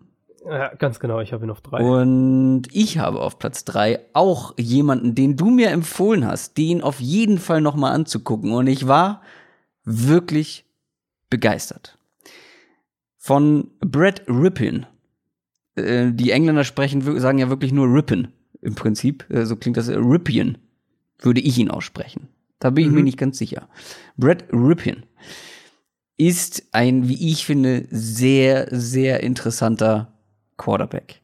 Der hat ja. weder die Prototypmaße, noch die beste Athletik, noch irgendwie die krasseste Armstärke. Also viel, was grundsätzlich mal gegen ihn als NFL-Quarterback spricht. Dafür aber ganz viel andere schöne Sachen. Er ist einer der, wie ich finde, präzisesten Quarterbacks der ganzen Klasse. Kann aus der Pocket eigentlich jeden Wurf die Armstärke mag vielleicht nicht die beste sein und die wird ihn garantiert in irgendeiner Form limitieren, ja, aber sein Ballplacement, mhm. also wo die Bälle ankommen, übers ganze Feld sind die wirklich so konstant und so konstant gut, das ist wirklich sehr eindrucksvoll. Also tiefe Bälle fallen regelmäßig in kleinste Fenster, wo wirklich nur der Receiver eine Chance hat, den Ball zu fangen. Und dann können die noch so lange in der Luft unterwegs sein, weil er die nicht mit so viel Power rauskriegt. Die können noch so lange unterwegs sein. Wenn die trotzdem in dieses kleine Fenster fallen, in diesen kleinen Korb fallen, wo nur noch der Receiver die Arme hinhalten muss, ja, dann ist es mir doch auch egal, ob der weniger Armstärke hat egal ob kurz oder lang, das Timing seiner Pässe ist teilweise so herausragend, ähm, hinzu kommt eine super Technik und Beinarbeit. Der ist ganz flink, ganz konstant, geht durch seine Reads, ja. ähm, nimmt wenig riskante Würfe, ist da sehr kontrolliert und trifft sehr häufig die richtige Entscheidung, spielt, wie ich finde, sehr, sehr smart. Alles im Allen richtig gute Voraussetzungen und schon sehr weit. Ja, ich finde, dass äh, Rupien und Minshaw sind die zwei Quarterbacks, über die ich finde, dass mit Abstand am wenig oder zu wenig gesprochen wird vor dem Draft, weil ich die ähm, beide echt gerne mag. Ich habe Ripien eben als, als mein Nummer 4 Quarterback. Mechanics unheimlich gut, da ist er für mich echt ganz oben in dieser Draftklasse mit dabei. Kompakter Release, ist leicht auf den Füßen, permanent in Wurfposition. Ist eine flüssige Bewegung beim, beim Wurf. Er nutzt seine Beine, sein, seinen Körper insgesamt für den Pass. Das sieht teilweise, finde ich, bei ihm echt lehrbuchhaft aus. Ähm, Accuracy, Ballplacement hast du ja angesprochen, sind teilweise herausragend und ich finde eigentlich, dadurch, dass seine Technik so gut ist, ist es fast immer zumindest funktional. Also diese diese, diese Wackler, diese, diese äh, Schwankungen, die Gardner Minshew noch drin hat, die hat Brad Ripien nicht in seinem Spiel. Er hat da viel, viel weniger so also Accuracy-Fehler noch drin. Spielverständnis finde ich ist auch da. Also, es ist wirklich ein, ein Quarterback, der echt viel mitbringt. Armstärke eben so ein bisschen das, äh, die, die größte Limitierung wahrscheinlich. Ich denke, man sieht es bei, bei, bei ein paar Pässen in enge Fenster, man sieht es auch bei Pässen wie Outroutes beispielsweise, wo man eben einfach Armstärke braucht. Das erhöht auch eine gewisse Interception-Gefahr, also die ist dann schon auch da. Dazu hat er ein paar Fumbles, wo er ähm, den Pass Rush nicht richtig erkennt oder, oder nicht richtig lesen kann oder nach dem Snap kein gutes Gefühl dafür hat. Ich hatte häufiger auch den, den Eindruck, dass er gegen, gegen freie Rusher, also wenn ein Blitzer beispielsweise durchkommt, ein freier Rusher, dass er da ziemlich verloren wirkt. Es ist für mich jetzt kein Quarterback, eben im Gegensatz zu Kyler Murray beispielsweise, ist, ist Ripien für mich kein Quarterback, der wirklich kreiert, also der Plays kreiert, obwohl ähm, die Play-Struktur eigentlich von dem ursprünglichen Play zusammengebrochen ist. Ich, er braucht gute Umstände, klare Strukturen auch in der Offense, aber dann kann das für mich ein NFL-Starter sein. Und wenn wir jetzt von, wenn ich jetzt sage, bei Daniel Jones, den sehe ich als Career Backup, dann ist das für mich so ein bisschen das Maximum eigentlich, glaube ich, was ich bei ihm sehe. Bei, bei Ripien ist für mich Career Backup eigentlich das Minimum. Also ich glaube, das kann er auf jeden Fall sein. Und, und alles darüber hinaus ist möglich, wenn er beim richtigen Team landet, in der richtigen Situation. All diese Sachen spielen im Draft ja auch echt eine große Rolle, aber der hat schon echtes Potenzial, um mehr zu sein, aber zumindest ein, ein ganz, ganz lange ein sehr guter Backup in der NFL. Ja, ein ganz, ganz interessanter Spieler auf jeden Fall. Die restlichen drei, also Brad Rippin ist bei dir auf vier Ähm, und die restlichen drei haben wir dann schon gesprochen. Also mein Nummer vier Quarterback genau. ist Drew Lock. Der wird dann bei dir vermute ich mal auf drei sein. Ganz genau, ganz genau. Drew Lock habe ich auf der drei. Ähm, und dann fehlen ja nur noch zwei und die haben wir, glaube ich, identisch. Ähm, ich habe ja vorhin schon angekündigt, zwischen den Top 2 und, den, und dem Rest ist bei mir eine riesengroße Lücke. Mhm. Ich habe aber auch eine riesengroße Lücke zwischen der Top 1 und der Top 2. Habe ich ehrlicherweise, also Riesenlücke ist vielleicht übertrieben, aber ich sehe schon äh, Kyler Murray als den als die klare Nummer 1. Ich glaube, so würde ich sagen. Also Riesenlücke wäre jetzt vielleicht übertrieben, weil ich sehe jetzt zwischen, zwischen Will Greer und Tyree Jackson einen echten Monsterabstand. Ähm, den krassen Abstand ist jetzt zwischen, zwischen Murray und Haskins für mich nicht, aber für mich ist Murray die klare Nummer eins, ja. Dwayne Haskins die klare Nummer zwei und ja. bei mir eben ist, ist Drew Lock die klare Nummer drei und ab dann finde ich, oder dann, dann habe ich so ein bisschen meinen, meinen Cut, wo ich dann sage, okay, Nummer vier, Nummer fünf, da kann man dann so ein bisschen, da wird's dann, da, da gehen wir schon aus der ersten Runde auf jeden Fall raus für mich. Ähm, und dann eben, wie gesagt, Nummer sieben, Will ja. Greer ist dann so da, wo es endgültig, endgültig äh, abfällt. Mm, ja, ich habe Brad Rippin ja noch, ja noch ein bisschen hochgeschoben an ja. Locke vorbei. Ähm, ich glaube natürlich nicht, dass der in der, in der ersten Runde gepickt wird, auf keinen Fall. Nee, ähm, ja, der wird nee, relativ das, spät ja. erst gepickt, aber ich sehe ihn einfach ähm, schon ziemlich hoch. Ist bei mir, ich hätte auch Drew Lock und ihn umdrehen können, ist auch sehr eng, wie ich finde. Aber zu den ersten zwei ist, wie gesagt, finde ich eine große Lücke. Und dann zwischen den ersten beiden eben auch, weil Kyler Murray, obwohl beide erst ein Jahr als Starting Quarterback ähm, hatten, sehe ich ihn schon sehr viel weiter äh, als Dwayne Haskins. Dwayne Haskins ist bei mir natürlich auf Platz zwei, weil ich in ihm auch ein großes Potenzial sehe äh, haben wir drüber gesprochen in aller Ausführlichkeit. Müssen wir jetzt nicht nochmal mhm. wiederholen, aber ähm, Kyler Murray ist für mich schon einen Schritt weiter, ist nicht ganz so roh. Hat natürlich andere ähm, Fragezeichen vielleicht, auch die haben wir besprochen. Ähm, deswegen gibt's da auch nochmal eine kleine Lücke. Ähm, aber trotzdem, die beiden auf eins und zwei ist auch für mich relativ klar. Lass uns zum Abschluss vielleicht nochmal äh, eine kleine Prognose treffen Du hast zwei Fragen aufgeschrieben, die wir beantworten sollen. Und zwar, wie viele Quarterbacks gehen in Runde 1? Ist ja immer die spannende Frage, ne? Weil wir haben jedes Jahr dieses, ja, dieses Jahr Draft, wer weiß, wie viele äh, Quarterbacks wirklich gehen. Und am Ende gehen eigentlich doch immer mindestens ein, zwei in der Top 10 und dann tradet noch mal einer zurück in die erste Runde und holt sich noch einen. Ähm, ich glaube, dass im Endeffekt aber doch nur drei, nur in Anführungszeichen drei gehen, weil zum einen, das kam mir, glaube ich, auch so ein bisschen raus, als wir zum Einstieg die Teams so durchgegangen sind, die einen Quarterback vielleicht draften könnten in der ersten Runde. Der Markt ist einfach nicht so groß. Letztes Jahr war, war, war die, die Nachfrage viel, viel höher mit, mit all den Teams, die auf Quarterback-Suche waren. Die haben ja dann eben letztes Jahr alle einen Quarterback gedraftet in der ersten Runde. Also ist der Markt oder die Nachfrage ist einfach kleiner. Ähm, trotzdem denke ich, dass, dass Murray, Haskins beide in der Top 10 gehen werden und Drew Lock dann irgendwo zwischen 10 und 20. Und dann kein weiterer mehr? Kein, ich, keine Überraschung mehr am also Ende wenn, der wenn, ersten Runde. Ja, wenn ich raten müsste, würde ich sagen, dass äh, wenn einer noch hochkommt, dann Will Greer oder Daniel Jones, einer von den beiden. Ich glaube aber es nicht. Ich glaube tatsächlich, dass, dass wir dieses Jahr nur, nur eben in Anführungszeichen dafür, dass es ja jetzt nicht die, nicht die beste Quarterback-Klasse aller Zeiten ist, ähm, drei Quarterbacks in der ersten Runde sehen. Ich habe es ja eben schon angekündigt beim Ranking mit den, mit den Lücken zwischen den einzelnen Spielergruppen. Deswegen dürften und sollten es für mich nur zwei sein. Kyler Murray und, du, und Dwayne hast, Haskins. Du hast äh, jetzt Lock nicht in der ersten Runde. Ich sehe ihn persönlich nicht in der ersten Runde. Ich will aber nicht ausschließen, dass ihn ein Team in der ersten Runde sieht. Ja, deswegen kann ich mir gut vorstellen, dass es drei werden. Ich sag aber, es dürften und sollten eigentlich nur zwei sein. Okay, okay. Aber äh, es gibt ja auch, ich weiß gar nicht, wer, wer das gesagt hat, Bucky Brooks vielleicht. Ich glaube, der hat, oder irgendwer anderes hat in einem Podcast gesagt, ja, und vielleicht sehen die ja, sehen die Teams die anderen Quarterbacks wirklich nicht so hoch. Und sind quasi in Anführungszeichen vernünftig und draften keine äh, mit ihrem ersten Picks und sagen, nee, das ist es uns einfach nicht wert dieses Jahr. Und am Ende gehen wirklich nur zwei oder vielleicht sogar nur einer. Nee, einer glaube ich nicht. Aber wie gesagt, ich glaube, es dürften und sollten nur zwei sein, es könnten aber drei werden. Alles andere würde mich überraschen. Aber welcher Quarterback geht jetzt wirklich als erstes? Also wir haben natürlich beide Kyler Murray vorne. Ähm, aber geht er auch als erstes? Sehen die Teams das auch so? Das wird extrem spannend, finde ich. ich. Ich tippe ja, Ich tippe ja, weil du natürlich zum einen hast du Arizona als diese Wildcard, wenn Arizona wirklich, wenn das jetzt nicht alles nur äh, Theater ist und den Pick irgendwie hoch, den Preis hochtreiben für den Pick, was auch immer, dann geht er halt an eins. Dann ist die Sache sowieso klar.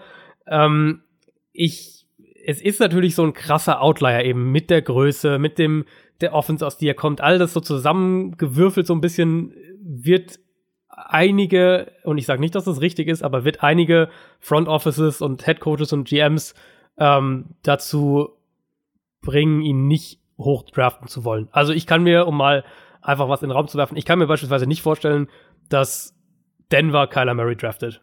Weil John Elway würde, nee. glaube ich, keinen Top-10-Pick für einen Quarterback, der, der äh, historisch klein ist, um es jetzt einfach mal so zu sagen, was ist hier halt einfach so auf, auf die NFL betrachtet, ähm, würde der keinen Top-10-Pick verwenden. Deswegen besteht, glaube ich, die Möglichkeit, jetzt mal angenommen, Arizona äh, nimmt ihn nicht, ähm, besteht, glaube ich, durchaus auch die Möglichkeit, dass Haskins der erste Quarterback ist, der vom Bord geht, einfach weil Teams in ihm diesen prototypischen Quarterback sehen und ein Team wie die Giants vielleicht dann sagen, okay, dann nehmen wir Haskins als den ersten Quarterback.